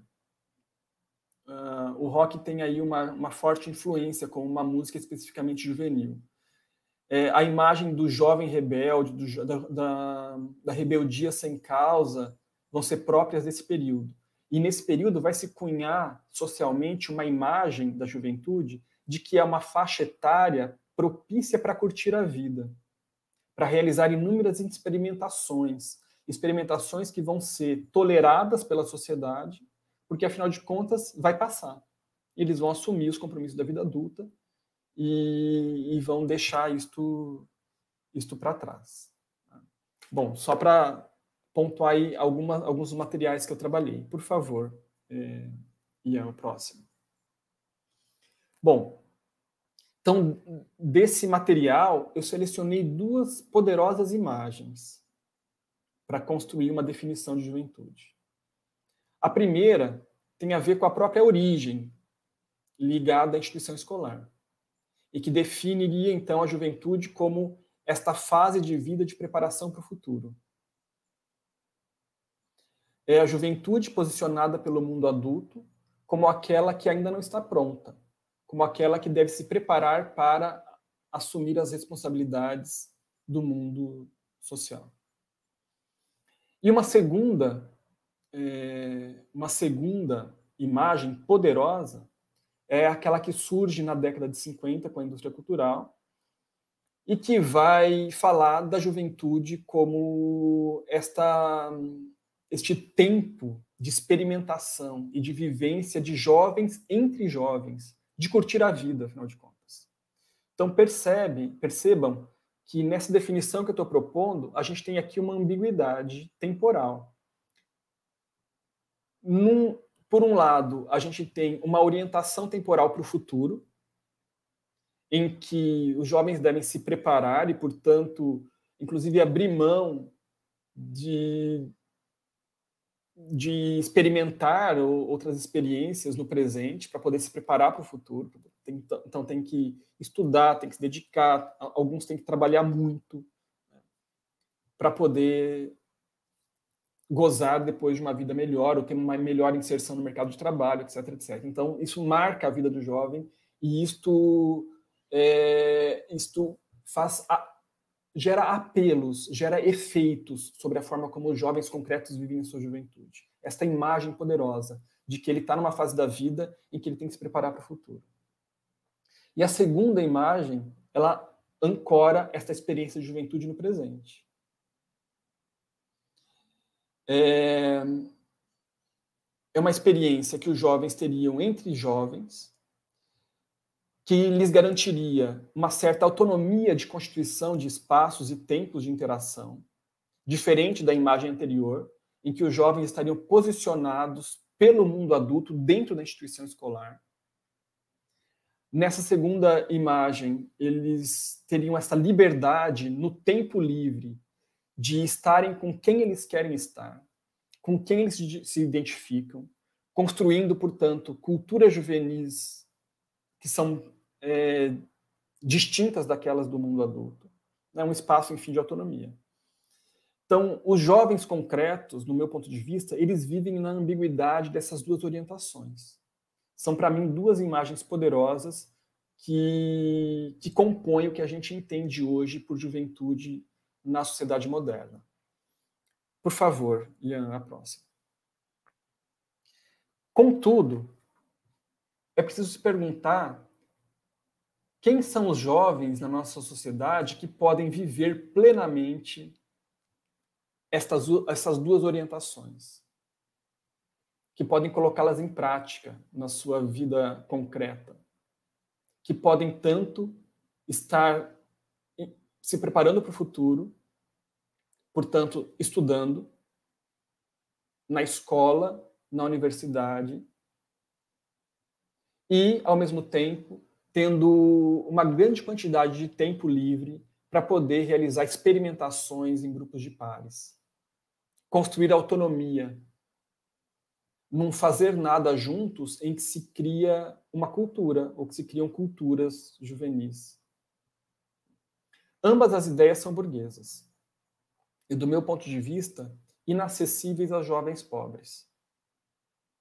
E quando eu digo que são inacessíveis a jovens pobres, eu aqui também estou estabelecendo uma distinção entre jovem e juventude. Juventude como essa experiência que eu acabei de narrar. E jovem como esse sujeito concreto, de carne e osso, que tem uma certa idade e que, em alguns casos, está alijado desta experiência. Ah, e uma questão que eu esqueci de mencionar na, das duas poderosas imagens, ambas têm uma espacialidade inerente à instituição escolar, a retirada do jovem do convívio social e a, o depósito dele nessa instituição, uh, e a, a experiência juvenil em grupos de pares, que remete ao encontro, que remete à sociabilidade, que demanda espaço e que produz espaço. E que, para ser vivida, os jovens têm que, têm que negociar com toda uma cidade concreta que eles têm como campo de possibilidades para a realização de suas experiências de sociabilidade. E como são ideias burguesas inacessíveis aos jovens pobres, é uma definição que deve ser reivindicada como um direito. O Juarez da Irel vai dizer que a juventude é uma condição social e é um direito que ainda é negado para boa parte da sociedade brasileira. E, e nesse sentido, né, o conceito está aí, eu fiz esse esforço de definir, e eu entendo esse conceito como intencionalmente construído, como um dever ser para realizar esse enfrentamento político e que, de repente, pode até orientar políticas públicas para que esta condição de juventude não seja privilégio de classe. Ok? Então, é, é basicamente essa discussão que está no texto de 2015. Perceba que até pelas confusões que eu fiz aqui, aquele projeto que eu desenhei no início, ele foi ficando um pouco menos acabado no final. Mas o projeto é este: né? realizar este esforço de construir um conceito de juventude que seja ao mesmo tempo para fazer uma leitura do que acontece, mas também uma crítica do que acontece, para que a gente não tenha só visões românticas da, daqueles agrupamentos juvenis que a gente que a gente analisa, né? mas que também a gente possa ter uma leitura crítica deles. E se, se eu tenho algum tempo a mais, eu gostaria de avançar apresentando alguns desafios que eu tenho colocado aqui no nosso grupo. Por favor. Eu tenho acho que uns dois minutos ainda, né? Ian, se você puder mudar para o próximo. Pode ficar à vontade, viu, professor Messi? Não tem problema okay. não. Isso. Esses são. Entrando no próximo tema: juventudes e escola. Desafios. É... Por favor, Ian, o próximo. Bom, estudar juventude me conduziu à escola, porque os jovens estão lá, confinados. Então, se eu queria acessar facilmente jovens, eu ia para a escola. Eu entrava no horário do intervalo, eu conseguia conversar com eles, ali mesmo eu já marcava entrevista, né? enfim. E isso tudo me levou também a problematizar esta experiência de estar na escola e como que a geografia escolar tem atuado com esses sujeitos. Porque as pesquisas que eu tenho feito me mostram que existe uma geografia da juventude. E aí eu me coloquei a pergunta: Seria possível, então, pensar uma geografia para as juventudes na escola? E aí, explorando esta pergunta, se seria possível é, pensar uma geografia para as juventudes na escola, uh, eu fui me deparando com algumas referências que me levaram a ir além dessa própria pergunta.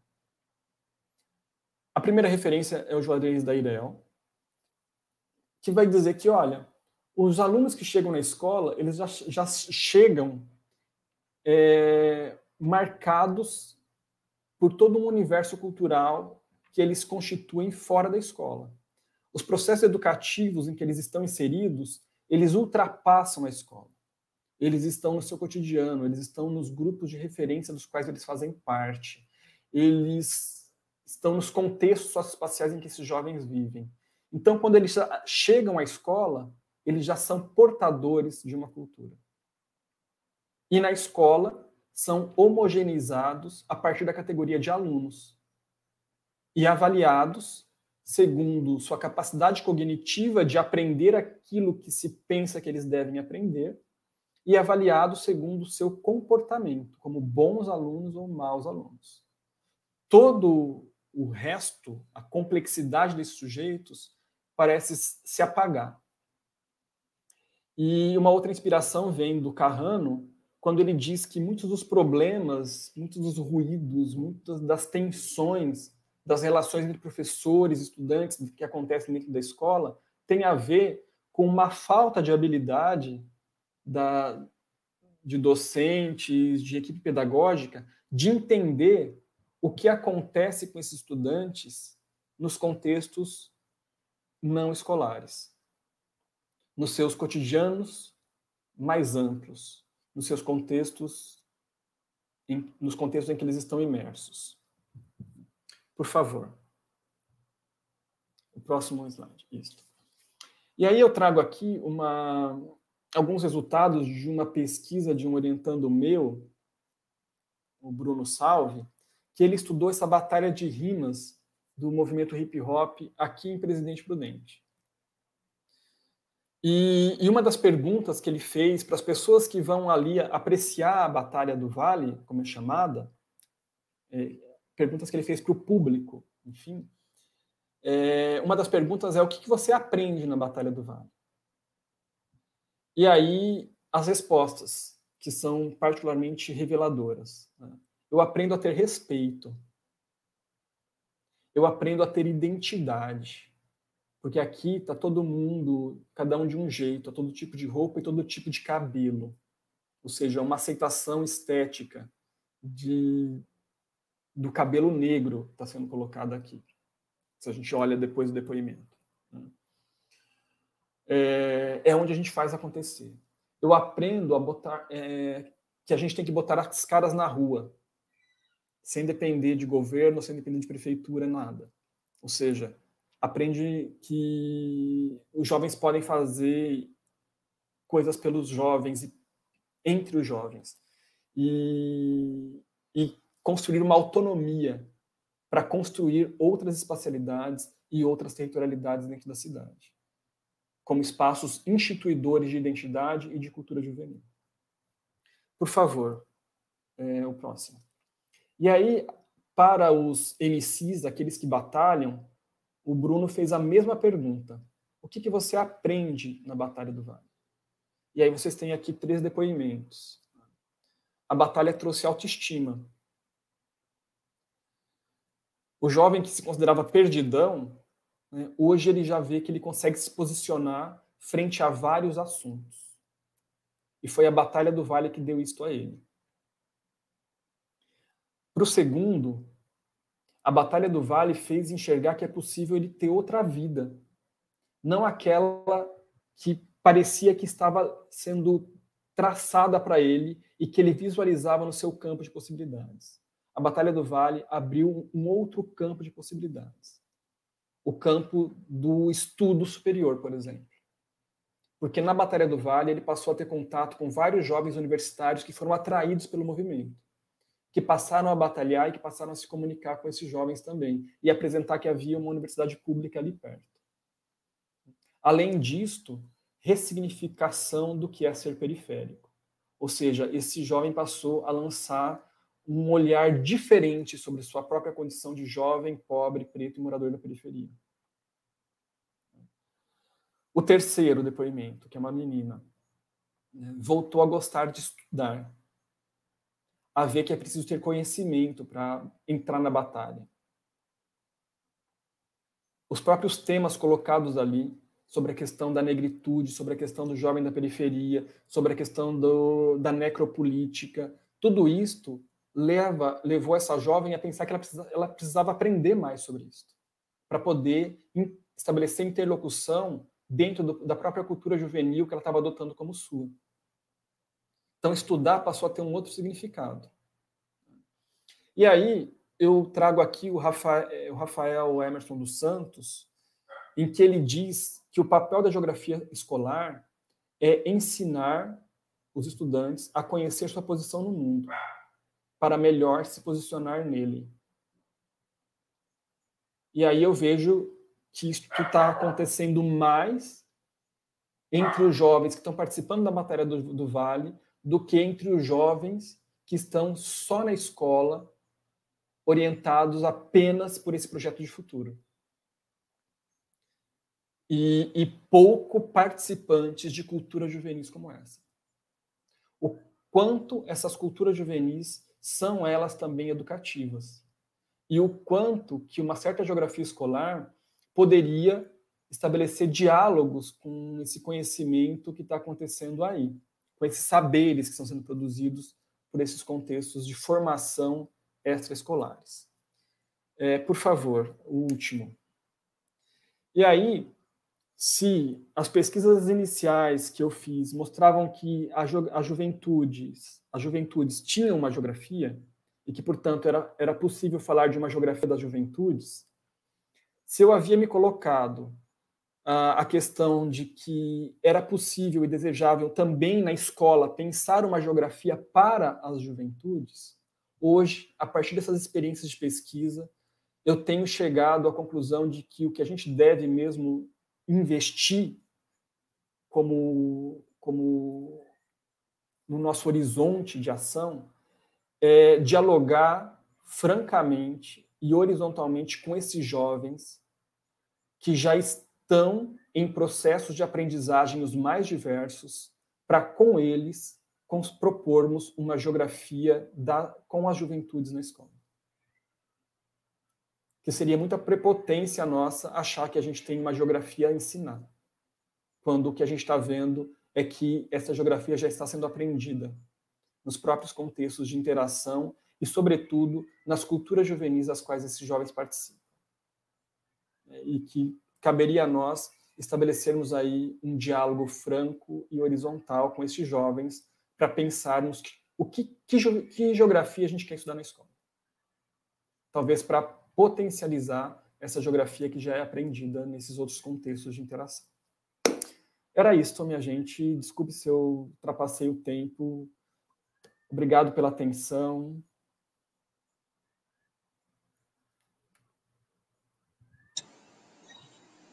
Bem, é, assim, nós agradecemos, professor, a contribuição, excelente fala, juntamente com esse evento que possibilita ter todo esse diálogo entre as as falas da juventude. É, nós agradecemos o laboratório em si. E agora a gente abre um momento para que a gente possa estar tá dialogando com as pessoas que colocaram no chat perguntas e dúvidas para que a gente possa esclarecer e também dialogar, né? Agradeço a brilhante fala de todos os professores e eu tenho aqui algumas perguntas que já podem ser colocadas. Ian, coloca aqui, por favor, então, Guilherme. É, a primeira delas, voltada aqui para a questão da violência, né? Se a gente poderia comentar sobre o princípio da proximidade que Milton Santos aborda na possibilidade de proteção dos jovens, frente à conexão com as suas comunidades e lugares. Tem alguma contribuição, Fabiano, sobre a temática? Alguma colocação? E tem uma outra pergunta para colocar também, para a gente já fazer esse primeiro bloco? Outro bloco. Bloco de três. É, exatamente. Tiago e Fabiano, numa imaginação geográfica, como os noticiários sensacionalistas poder, potencializam o estigma da violência sobre as periferias e criam espaços da morte e perigo, onde também há vida e amor? A terceira pergunta do bloco.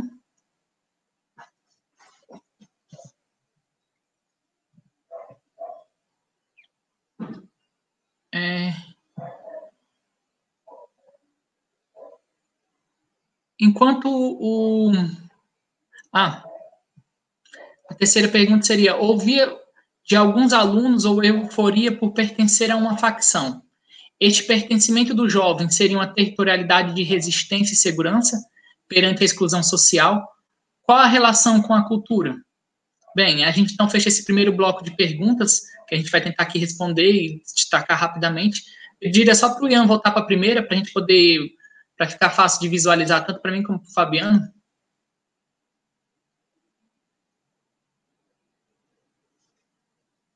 Bem, a primeira pergunta foi a da Natália Farias de Barros.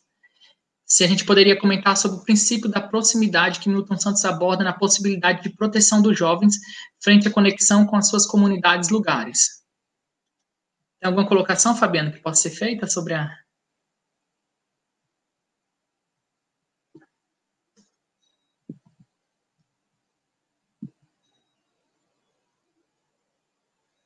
Tá mudo, Fabiano. Assim, eu não, eu não entendi por completo a pergunta. Né? Eu vou fazer alguns comentários, e espero que, que seja contemplada a fala da, da quem fez a fala, né? Fez a pergunta. Assim, é, o contexto atual, né, em Fortaleza, é muito complexo, né? Muito complexo. Assim, não é, é ouvi o, o professor falando sobre as juventudes, né?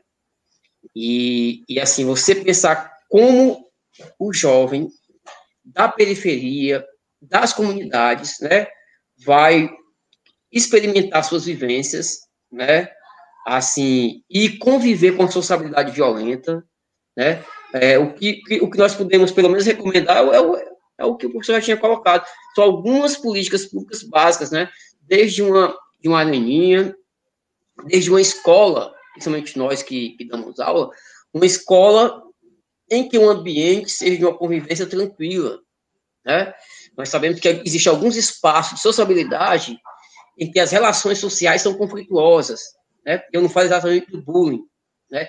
Então, assim, é pensar né, né, nesse de educação, né, do lazer, né, da geração de renda e, como você colocou, né, se o jovem está confinado à, à escola, né, e tenha esses outros espaços que ele possa é, interagir, né, e ampliar os seus horizontes, né, mas sobretudo que, que tenha um reconhecimento da alteridade, né, que saber que a minha comunidade, essa é a comunidade é a outra, que seja essa, essa, essa alteridade, né, eu, eu reconhecer, reconhecer as diferenças.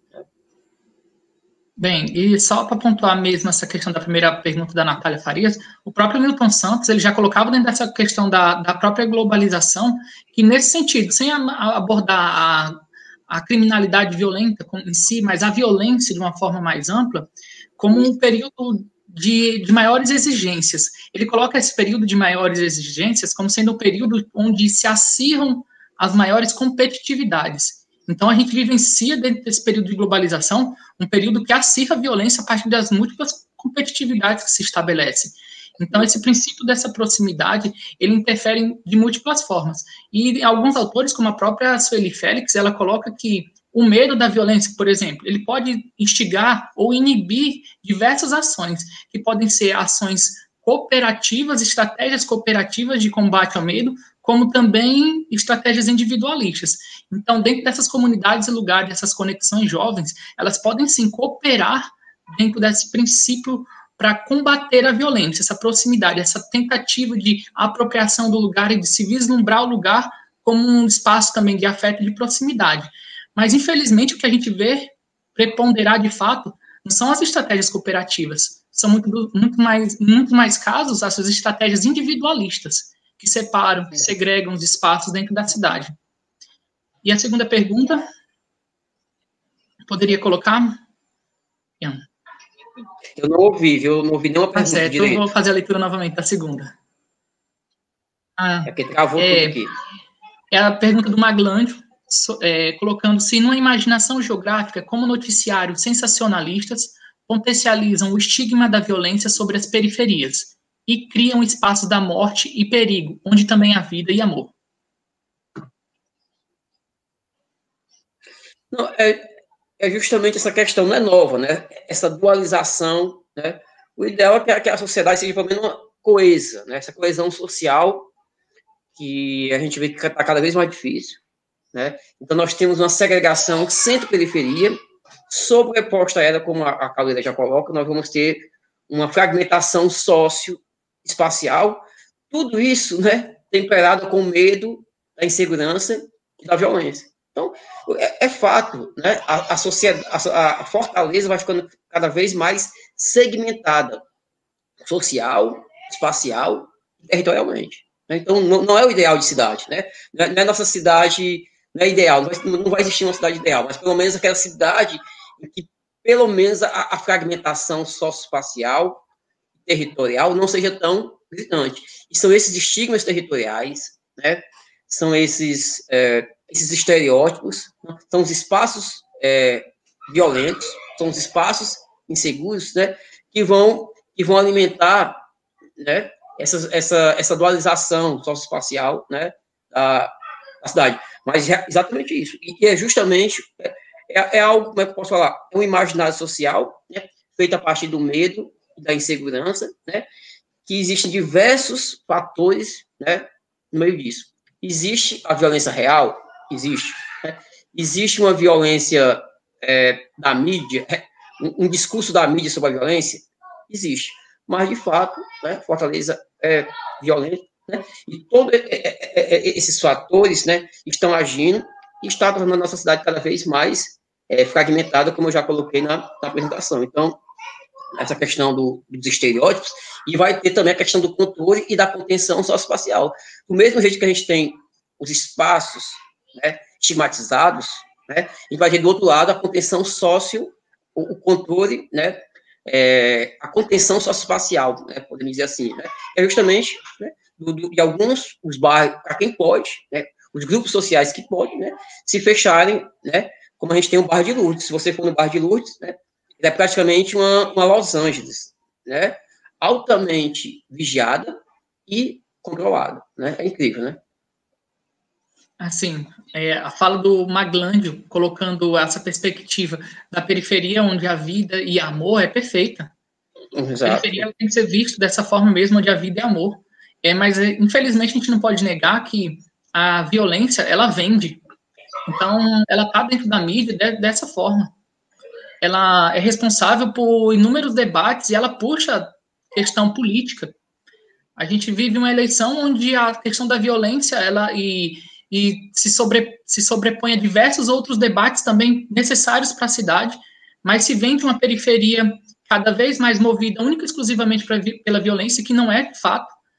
Dentro dessa periferia há vida e há amor, como, como o Magnandi coloca, mas a gente vive também a, esse discurso midiático que extrapola, às vezes, as, a barreira do bom senso e, e procura também é, se beneficiar desse, desse, dessa discussão tão importante que é então, a gente tem que pensar e analisar e ponderar também que toda cidade tem seu, seu noticiário extremamente midiático, em, principalmente no horário de almoço, que falam sobre a violência e tratam, às vezes, de forma banal.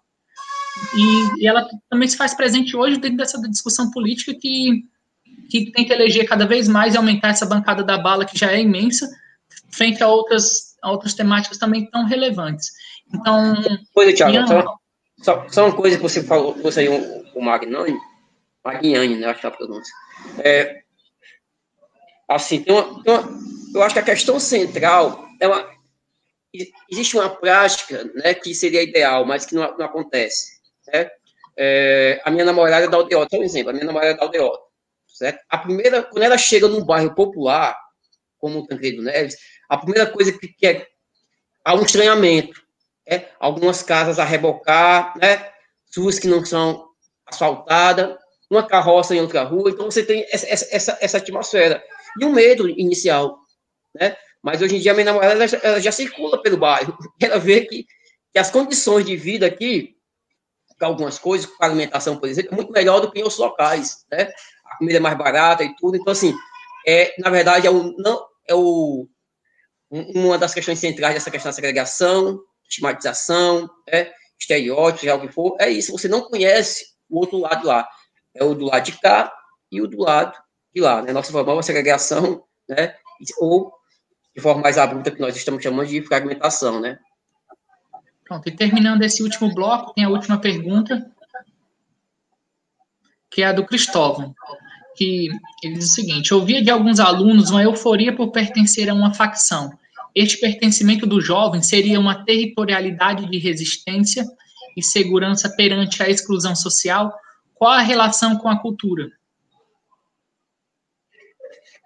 Eu não sei se eu saberia responder o professor. Eu posso, responder, mas eu prefiro se o professor não sei, quisesse responder. Essa questão da cultura, eu não domino bem, né? Para fazer a, minha, a, essa, responder essa pergunta com relação à cultura. Eu posso responder da minha maneira, mas não exatamente com a cultura, tá bom? Bem, assim, só para pontuar também para o Cristóvão, é, para quem vivencia a questão da sala de aula e, e, percebe que o discurso e fala das facções, os jovens ele entende, ele conhece o que está acontecendo no seu bairro, na, nas, na, nas, nos locais, nas suas proximidades. E o fato do pertencimento do jovem a entender essa territorialidade das facções, é, eu não sei se eu poderia afirmar que ele é visto como uma segurança perante a exclusão social. É, existem já alguns estudos é, que são bem polêmicos também, há de se dizer, que na maioria dos casos a, a violência, principalmente entre jovens, está muito relacionado também a todo um contexto. Eu até falei da questão da globalização, como acirra competitividades, mas uma questão muito relacionada com a cultura do consumo de massa. Então, a gente se, muitos dos jovens se é, acabam se envolvendo com o tráfico, não única e exclusivamente pela questão é, de vulnerabilidade como eu posso dizer, social, da subsistência, mas a partir da, da, do, do instigar dessa cultura de massa, de consumismo, da necessidade de querer ter para consumir, ou seja, consumir os produtos, consumo de massa, ou seja, a discussão sobre a criminalidade e essa relação dela atual, ela é muito complexa. Eu não posso mais hoje discutir a criminalidade violenta e relacionar ela única exclusivamente como se fazia de forma errônea no passado, com pobreza. Não é mais dessa forma. Eu tenho múltiplos fatores. Entre eles, a exclusão social é uma delas, mas existem outros fatores, como o desejo de se viver, de se consumir essa cultura de massa. Quando eu digo essa cultura de massa, eu digo do consumismo, viu? Então, essa necessidade de ver e ter é um dos pontos principais. Existem autores que já destacam esse é, é essa abordagem como sendo um dos principais pontos a serem analisados hoje. A, o interesse do jovem de estar dentro de uma facção para usufruir também da chance de ter o capital para se usufruir do luxo dele, o que na verdade não acontece. Muitas vezes ele se coloca na frente da linha de batalha dessas disputas territoriais e é o primeiro que sofre as consequências dela. Então é uma discussão complexa, delicada que necessita também bastante aprofundamento. Pois é, isso que eu, é, como eu falei, assim, é muito, como eu falei, muito complicado, assim, eu fazer uma relação entre violência e cultura, como você, você já mesmo colocou, é complicado, assim, eu não gosto nem de, não entrar nem nesse, nesse debate, porque, assim, eu não tenho, não tenho autoridade para isso. É, eu sei que a relação não é, é causal, né, eu sei isso, que não, que não acontece, fosse assim, é, mas, assim, o que eu posso falar, e, e essa também, essa atração, essa, esse, essa atração, né, sei lá, como tinha na, no, esse discurso que se tem do tráfico de drogas e da violência ou da inserção, né, dos jovens na, no, no tráfico de drogas, né, nas facções, esse romantismo, né, que tinha, né, o, o, o traficante do bem, né, o, o, gente boa, né, você tem toda aquela atmosfera da né, Cidade de Deus vai, vai exemplificar isso, da, da Alba mas que eu quero colocar é o seguinte, cara, é, falando, falando de forma bem prática, né, numa comunidade submetida fortemente, porque você pode ter, você pode ter um bairro como a Maraponga submetido, você pode ter o bairro de Fátima Aldeota, né? Que, que, que, que, que o crime organizado está lá. Mas é, você pode ter bairros em que é muito forte a presença do, né, da, dos grupos territorializados, do, do tráfico organizado, e fica muito forte. Então, assim, eu acho difícil é, que essa sociabilidade, eu acho isso é muito complicado, vou falar disso, é muito complicado um jovem escapar dessa sociabilidade violenta, dessa cooptação. Eu penso nesse sentido. Não é que o cara achou, achou bonito e resolveu entrar. Não. Há uma cooptação natural, assim, né, no ambiente desse, né, no, no território desse. Então, assim, claro, tudo, como eu falo, os espaços da vida, né? Os espaços da esperança, não vai bem assim, né? A maior parte da população não vai ir para esse caminho.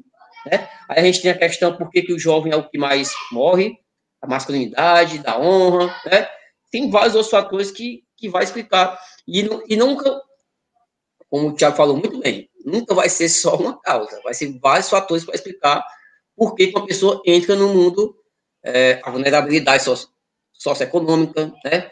Então, tem, tem muitos fatores aí. Pra, é, por isso que o professor, né, trouxe muito bem a questão da juventude, né? Que é justamente isso que vai explicar, né? E assim, claro que eu, eu, eu trisquei na questão da juventude na minha dissertação, mas realmente não é a, a minha especialidade. Bem, agora vamos passar aqui para o segundo bloco de perguntas. Pediria para o Ian. Você conduz, Guilherme, essa segunda parte? Claro, claro.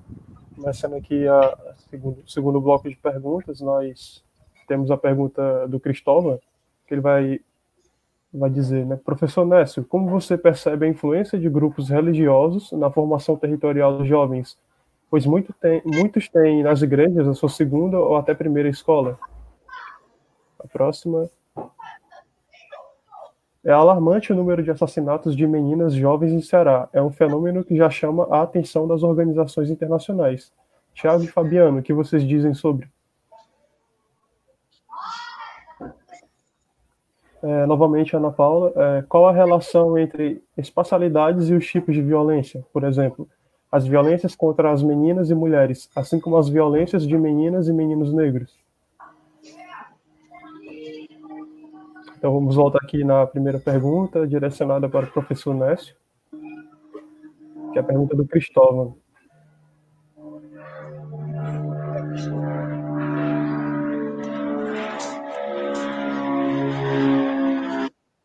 Oi, Cristóvão, obrigado pela pergunta.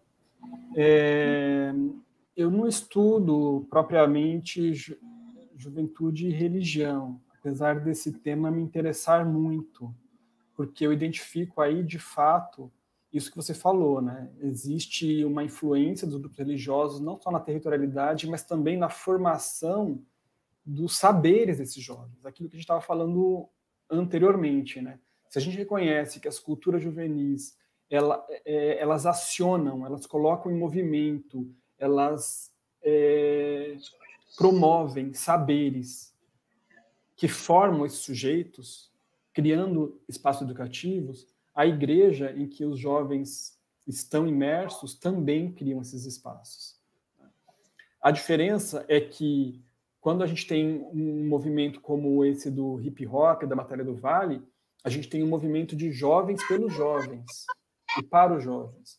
Quando a gente tem um movimento dentro das igrejas de grupos de jovens, normalmente você tem aí é, a ingerência de, de adultos criando contextos de interação social para os jovens e promovendo uma temporalidade desses encontros, de uma espacialidade, cujo objetivo é tirar os jovens de outros contextos de interação social que seriam mais especificamente juvenis, que vão acontecer no sábado à noite, na sexta-feira à noite, ou seja, no tempo livre, tentando preencher o tempo livre dos jovens também com, com essa dimensão religiosa, criando ambientes de encontro, de sociabilidade, de interação, para que os jovens se sintam pertencentes e acolhidos.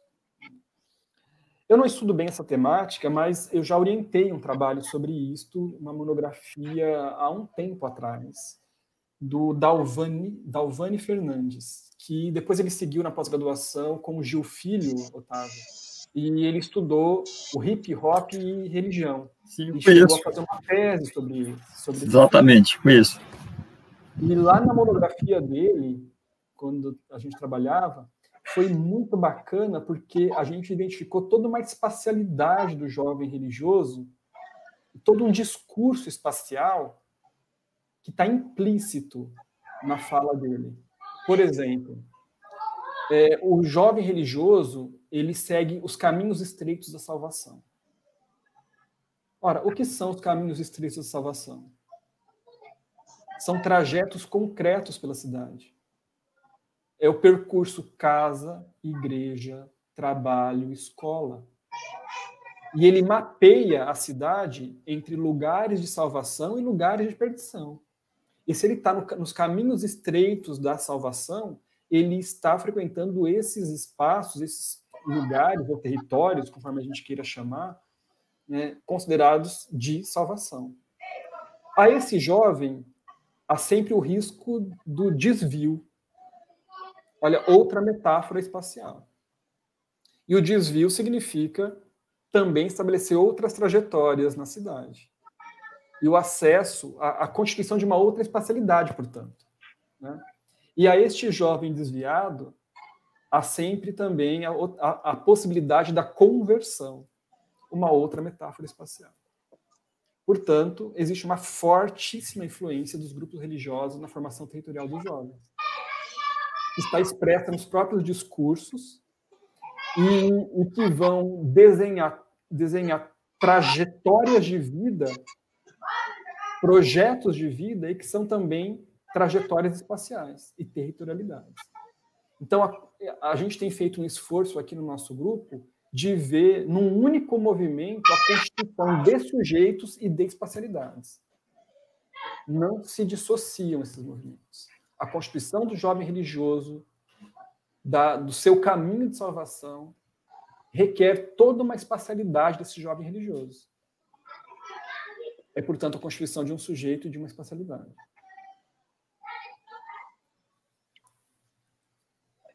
Outra é, é a pergunta da Ana Paula, não foi? Sim. Ó, pessoal, às vezes, quem trabalha com, com a temática violência, né? Território, principalmente violência território é mais delicado, né? Quem trabalha só violência com dados estatísticos não causa muita polêmica, né? Então, assim, às vezes, algumas perguntas, não é que nós vamos é, nos desviar, né? De propósito, é porque realmente tem algumas questões novas, né, o novo paradigma da violência em Fortaleza, que nós não vamos ter respostas né, prontas, né, bem não vou dizer prontas, bem, bem acabadas. Então, essa questão da, da, da do homicídio né, de feminino, que vem aumentando, né, é, o que eu posso é, indagar, refletir, primeiro, né, qual a idade dessas meninas, né, quem é, quem é que tá, quais, são as quais são as mulheres que estão morrendo atualmente vincular é, de homicídio, né? Quais são as causas? Possivelmente as causas comuns vão continuar e deve estar atrelado ao tráfico de drogas, possivelmente. É, daí, a gente tem que puxar, é, puxar, abrir outra linha de raciocínio. Códigos e regras. Né? Qual era o código né, é, do, do, tráfico organizado do Rio de Janeiro. Né? Não roubar quem é da comunidade. Né? Ajudar né, alguns, alguns moradores, você tinha todos esses códigos né, é, e regras. É, dito isso, é, quais são esses códigos? Esses, esses códigos e essas regras foram importados para Fortaleza. Elas permaneceram tal qual, sofreram algumas modificações, né? Pensando alto. Eu não, não estudo mesmo, é, eu não, é, como é que eu posso falar? Nunca analisei, né, de forma bem detalhada, né, o homicídio feminino em Fortaleza. Aí você vai ter também qual é a função da, das, do, das mulheres no tráfico de drogas em Fortaleza. Né? Então, para responder essas questões, essa, essa, essa, esses levantamentos aqui, né, se for um pouco mais estudado, podem explicar algumas coisas né? Mas né, a gente sabe que, infelizmente, existe que algumas regras não estão sendo, não, não estão sendo mais respeitadas, né? E daí entra a questão do, da traição, né? Do X9, né? Então, assim, é por isso que eu falei, qual é a quais são as funções dessas mulheres, né? Que estão no tráfico de drogas em Fortaleza ou, ou no Brasil atualmente, né? Eu não sei dizer se no Rio de Janeiro está acontecendo a mesma coisa, não sei, né? Mas são, eu, eu, eu não queria, não sei se eu te respondi, mas pelo menos, assim, são alguns indicativos, são caminhos que nós podemos ir para explicar essa, essa questão. Não sei se o Thiago tem uma visão diferente. Assim, eu vou pegar o gancho e já finalizar a última pergunta da, da Ana Paula. que ela coloca qual a relação entre espacialidades e outros e os tipos de violência. Por exemplo, as violências contra as meninas e mulheres. É, essa primeira fala que o Fabiano até destacou sobre as meninas que morrem, de fato, é, a Ana Paula colocou, há um número crescente no estado do Ceará e no Brasil como um todo, tanto que o evento que eu citei no começo da minha fala, logo no início, o Cada Vida Importa, ele tem um, um espaço exclusivo para destacar a violência contra mulheres e meninas, jovens no estado do Ceará, no caso, que estão presentes cada vez, de forma cada vez mais marcante dentro do tráfico de drogas, entre, entre atividades ligadas diretamente com o tráfico, ou seja, com a atividade do crime, como também é, parte de vinganças. Uhum. Ou seja, ela está relacionada diretamente em, de diversas formas.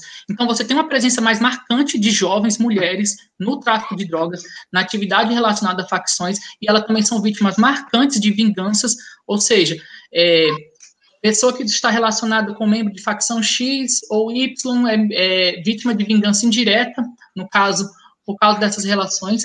Mas se você for colocar a questão da espacialidade, dessas a morte de meninas às mulheres, no caso, e essa parte das mulheres é até interessante porque o Sim SUS, ele nos permite analisar as questões de mortalidade de múltiplas formas também, né? E aí você consegue visualizar as mortes que acontecem em residências. Eu tenho um número é, um número é, considerável de mortes de mulheres em residências. E isso, lógico, que não é uma ligação direta, mas tem muita relação com a violência doméstica. E isso é uma questão de espacialidade. Muitas das mortes que acontecem em residência de mulheres têm forte relação com a violência doméstica, que a princípio é também um tipo de violência que cresceu com o advento da Covid-19 e o isolamento. Então, é um tipo de violência que cresce contra as mulheres e assim como ela fala também a violência de meninas e meninos negros, a gente também não pode deixar de tocar um assunto que é a violência, ela é também seletiva. Quando eu digo seletiva, ela é um seletivo histórico aqui no Brasil, histórico relacionado ao nosso contexto de formação desigual. A violência no Brasil, ela seleciona também. Grande parte das vítimas, elas são negras, jovens e moradores de periferia. Então, é uma, é uma violência seletiva aqui no Brasil também. No, no Brasil, de uma forma geral. Então, é uma violência que é espacializada, se encontra na, na periferia. A maioria das vítimas de violência, de crimes violentos letais intencionais, e os jovens e negros, como eu já citei na minha primeira fala, também são vítimas. Então, se você se debruça na temática da espacialização da violência, você vai encontrar diversas nuances para construir um retrato dessa violência no Brasil que cresce anualmente. Basicamente era isso. Então a gente pode dar início também ao terceiro bloco de perguntas, terceiro e último bloco. Só para finalizar isso aqui, assim, quando a gente fala da questão da espacialidade, né, é um conceito complexo é. na geografia, né? Então a gente vai, você falou, são todos esses, esses, esses, fatores que você tem que associar, não é só de uma distribuição do homicídio por si, né? não é só distribuir aqui nesse bairro, naquele setor morre mais negros, ou morre mais brancos, ou morre mais mulheres, né? Socialidade, justamente, você colocou muito bem, viu? É, é, diz respeito a todos esses fatores para a gente entender justamente essa distribuição. Mas, né, estão as pesquisas aí para a gente ver se, se, o pessoal vai colaborando e agregando, né, cada vez mais conhecimento nesse tema, principalmente o geógrafo, né? Terceiro e último bloco, algumas perguntas. É, algo perguntando a Paula, se o Tiago e Fabiano, se vocês acham que os marcadores de sexo e gênero revelam tipos de violência específicas no espaço urbano. E a segunda pergunta é do Eloene Silva, brilhante professor Nécio. É possível pensar sobre a construção de categoria juventude constituída por fora da ideia de cultura burguesa?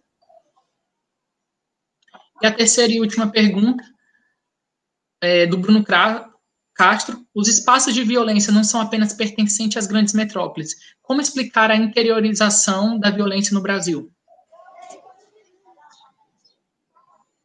Então, quem... Pronto, a primeira pergunta aqui para o Thiago Fabiano, para mim, né? Só caso que são, são marcadores de, de, de sexo, só para mim ter uma noção, também. Aqui. Ela pergunta se você a gente acha que os marcadores de sexo e gênero, no caso, sexo e gênero, eles revelam tipos é. de violência específicas no espaço urbano. Ah, certo, entendi, porque eu pensei que era outro, outro tipo. É, e vamos, vamos, começar logo pela pergunta da Ana Paula, né? É, é interessante destacar que, como a gente já está falando das territorialidades também que existem dentro da violência, é, sexo e gênero, se você é, for pesquisar, tem, então, assim, é, marcam espacialidades, assim como sexo e gênero é, marcam espacialidades, a violência dentro desse, dessa perspectiva também. É possível que, é, é tão interessante também o, o, tanto que sexo e gênero é, ganha espaço dentro das discussões, dentro delas a criminalidade violenta, que atualmente, dentro dos índices e das estatísticas da Secretaria de Segurança Pública, você tem é, dados exclusivos agora para violência, é, no caso relacionado a, ao gênero, ao LGBTQI+, e também em relação ao sexo já tinha. Mas são importantes marcadores, visto que eu não estou falando aqui apenas de uma criminalidade violenta voltada para homicídio, mas todo tipo de violência marcado pela simbologia, violência simbólica, de todas as formas de manifestação que acontecem no espaço, desde a violência verbal, um insulto, o preconceito existente. Então, não se materializa essa violência é, de gênero e sexo no Brasil como um todo através única exclusivamente da criminalidade violenta, mas de todas as formas que essa violência ela se estrutura e, e existe já aqui no nosso país. Quiser complementar, Fabiano? É porque assim, se você quem estuda a violência né? Primeiro que se você. Primeira questão é a questão conceitual, né? Como o Thiago fez na, na sua qualificação. Né? Violência, né? E, e vou. Criminalidade violenta e vou, vou recortando. Porque se você for ver, os tipos de violência são múltiplos, né? Então, assim, normalmente o pesquisador, né?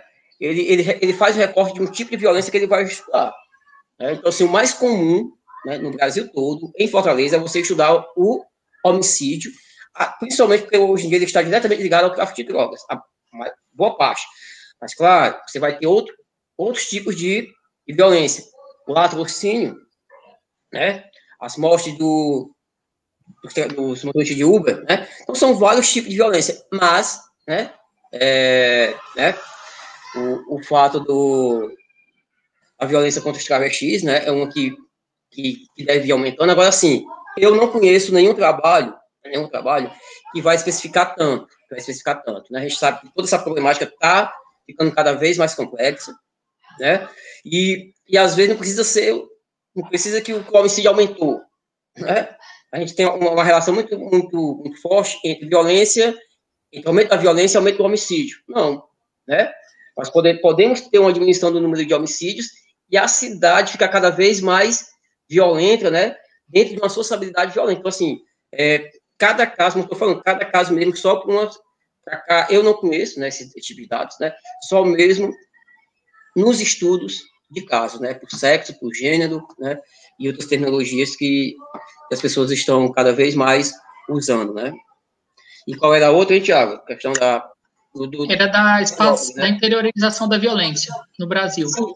Não, mas aí é, é, é óbvio, né? É, assim, tem, tem a ver com com o avanço da criminalidade violenta, né, que primeiro tomam as cidades, as metrópoles, e avançam é, pelo interior. Então, é muito difícil ter um espaço né, do, do Ceará que não esteja sob a influência né, do crime organizado, direta ou indiretamente, uns mais ou uns menos. Você pode ir para Redenção, Capistrano, é, é, Pacajus, no caso do, né, aqui, é, Akira, e você vai ver essa questão, né? Então, assim, é justamente essa, assim como nós tivemos uma desconcentração industrial, né? Nós temos uma desconcentração, infelizmente, da, da violência, né? E do crime organizado no, no país. E, a, e as metrópoles, agora, não deixa de ser, né? As metrópoles ainda concentram boa parte, né? Dessas questões, tanto do crime organizado como da, da violência, né? E da morte pelo homicídio. Essa, existe essa desconcentração, mas ainda continua bastante aqui. A última pergunta, então, seria para o professor Nécio, né? Ele coloca assim, brilhante professor Nécio, é uma pergunta do Elones. Ele coloca se é possível pensar sobre a construção da categoria juventude constituída por fora da ideia de uma cultura burguesa.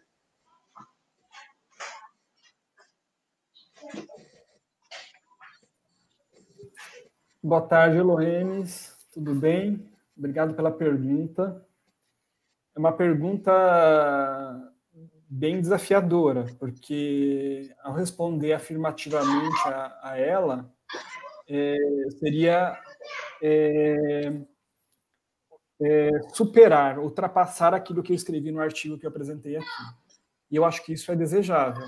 Eu acho que no grupo que eu que eu estou conduzindo, a gente está trabalhando junto, do qual você também já fez parte, já fez participar de uma reunião, eu vou colocar essa questão. Eu acho que esse artigo ele já ele está datado, ele fez parte de uma de um olhar que eu tinha em um determinado momento. E eu acho que a gente precisa avançar. Eu não sei se a gente vai avançar na superação da, da compreensão de que a categoria de juventude é uma categoria burguesa. E como tal, ela, ela deveria ser pensada como um direito que ainda precisa ser difundido por toda a sociedade. É, eu, eu vou um pouco nessa pegada, sabe? E quando a gente pergunta para os próprios jovens, né, quando a gente vai lá para a escola perguntar para os próprios jovens, a gente vê que eles, quando vão responder a pergunta para a gente, o que é juventude para você, eles caminham nessa ambiguidade, dessas duas orientações de tempo. Ou do futuro, de que ser jovem é estar se preparando para o futuro, ou do presente, de que ser jovem é curtir a vida. É, a própria dicotomia entre aluno jovem mostra para a gente que eles vivem no seu corpo, no seu, na sua representação de si, na forma como eles experimentam essa fase da vida, é, é, essas, essas, essa ambiguidade. Ou seja, essas duas ideias, que eu chamei de ideias potentes né, sobre juventude, que, que marcaram tanto a tematização dela ao longo do século XX, quanto as representações sociais hegemônicas sobre juventude também ao longo do século XX, essas ideias elas têm efeito de verdade elas pesam sobre os sujeitos sociais na hora que eles vão pensar o que, que eles são nessa fase de vida. Né? E esta ideia ela é muito inspirada também no José Machado Paz, que é um sociólogo português, você conhece, mas eu não sei se a maioria do pessoal da geografia conhece, que tem um livro fabuloso chamado Cultura Juvenis. E, e ele fala destas, dessa dupla orientação de tempo. E quando ele foi estudar jovens de um bairro popular de Lisboa, ele falou: olha, é muito plural a juventude nesse bairro. Por isso é preciso falar de juventudes, porque as experiências são muito diversas. E há aqueles jovens que, mesmo nas camadas populares, orientam a sua vida segundo seus projetos de futuro. E a esses jovens que orientam a sua vida segundo projetos de futuro, eles estão menos engajados nas culturas juvenis. E as práticas de sociabilidade deles se dão muito com adultos, com membros da família, na igreja. Por quê? Porque eles estão muito mais orientados em sair dali. São chamados entre os próprios jovens das camadas populares de betinhos, ou de jovens bem, ou de jovens Benetton, enfim, de playboyzinhos dentro da, da, daquele contexto né, de jovens pobres moradores da periferia de Lisboa. E ele identifica também nessas periferias aqueles jovens que queimam sua vida num, numa chama intensa. O que a gente chamaria aqui no Brasil, ou que os próprios jovens das camadas populares chamam aqui no Brasil de vida louca. Aqueles para quem o presente é o tempo que orienta as suas práticas. Então, para os jovens das camadas populares, a gente vê que experiência, na experiência de juventude deles, alguma coisa se perde. Ou perdem seu futuro vivendo intensamente o presente, porque também não tem muitas perspectivas de futuro. Ou abrem mão de experiências é, de sociabilidade, de interação social, de construções culturais entre jovens no, do presente para se dedicar a, a, construir outras histórias de vida, outras trajetórias de vida diferentes daquelas de seus pais. Então eu percebo que essas duas orientações continuam ainda marcando muito a vida dos jovens. Então eu ainda não vejo como a gente superar a construção desse conceito, dessa categoria de juventude, como você diz, fora desta ideia burguesa de juventude. eu prefiro reivindicá-la como um direito, que deveria orientar políticas públicas, que deveriam promover estruturas de cuidado, de proteção social, para que todos os jovens pudessem vivê-la em plenitude. Então, mas, enfim, é, o que eu disse, isso foi escrito em 2015. Acho que avançar seria importante, mas eu ainda não estou vendo aqui qual que é o caminho desse avanço. Eu acho que seria desejável pensar uma, uma, um conceito de juventude fora da categoria burguesa, mas eu ainda não consigo visualizar como.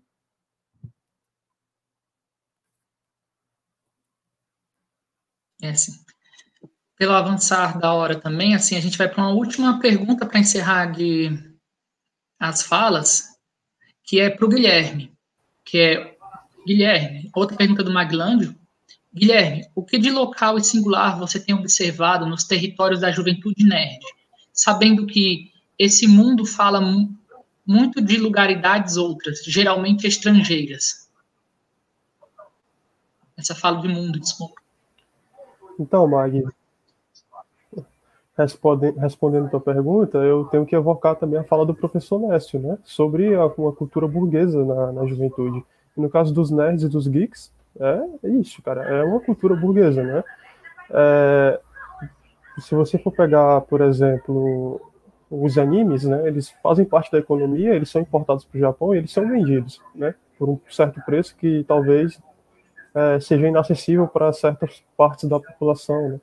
E o que eu mais tenho observado do local e do singular é que, diferentemente do. Quando eu fiz o meu TCC, né? Deixa eu falar sobre isso antes. Quando eu fiz o meu TCC, eu fiz um mapeamento da cidade de Fortaleza, onde aconteciam esses eventos, onde esses jovens se territorializavam, né, esses encontros. E geralmente era nas, nas camadas é, da elite, né, digamos assim. E o que eu tenho observado de local e de singular é que a população, digamos que, que mais pobre, né, também está reivindicando esse direito e está é, então, estão, estão, estão sendo criados eventos nas periferias e tal, dos próprios jovens periféricos que se identificam com, com essa, essa abordagem, né, essa, essa identidade nerd, essa identidade geek. E também dos movimentos é, dos direitos dos direitos das mulheres é, que tem também entrado muito nesses espaços e tem reivindicado é, através do pertencimento delas também como como parte dessa cultura tem reivindicado espaço para elas né também então o que eu tenho observado mais na, na cidade de Fortaleza foram isso né? eventos mais voltados para a periferia e eventos mais voltados para a mulher que para as mulheres que na, no contexto mesmo social do, do, dessa juventude nerd geek, eles nunca foram inclusivos, né? Sempre foram mais voltados para a questão burguesa.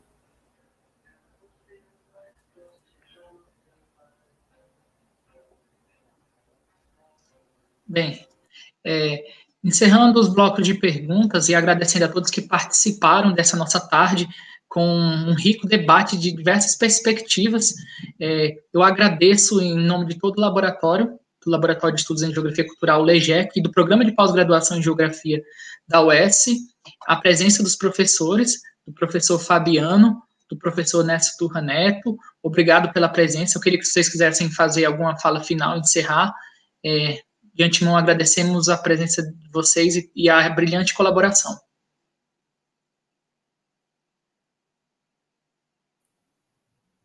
Eu agradeço também imensamente o convite. Foi um prazer estar aqui com vocês, estar junto com o Otávio, que a gente se encontra a cada dois anos no Simpurb, e agora a gente teve a possibilidade de se encontrar aí no meio do processo, conhecer as pesquisas que estão sendo desenvolvidas aí na UES, no LAGEC, né? E, e rever velhos amigos, enfim, muito bom. Obrigado pelo convite.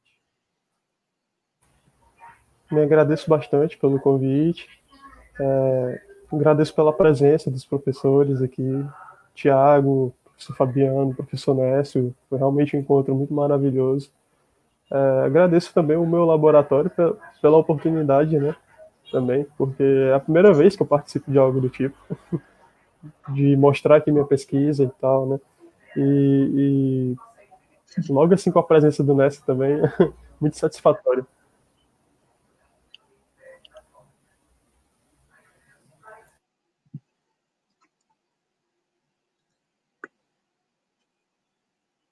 Seu microfone está desligado, Fabiano.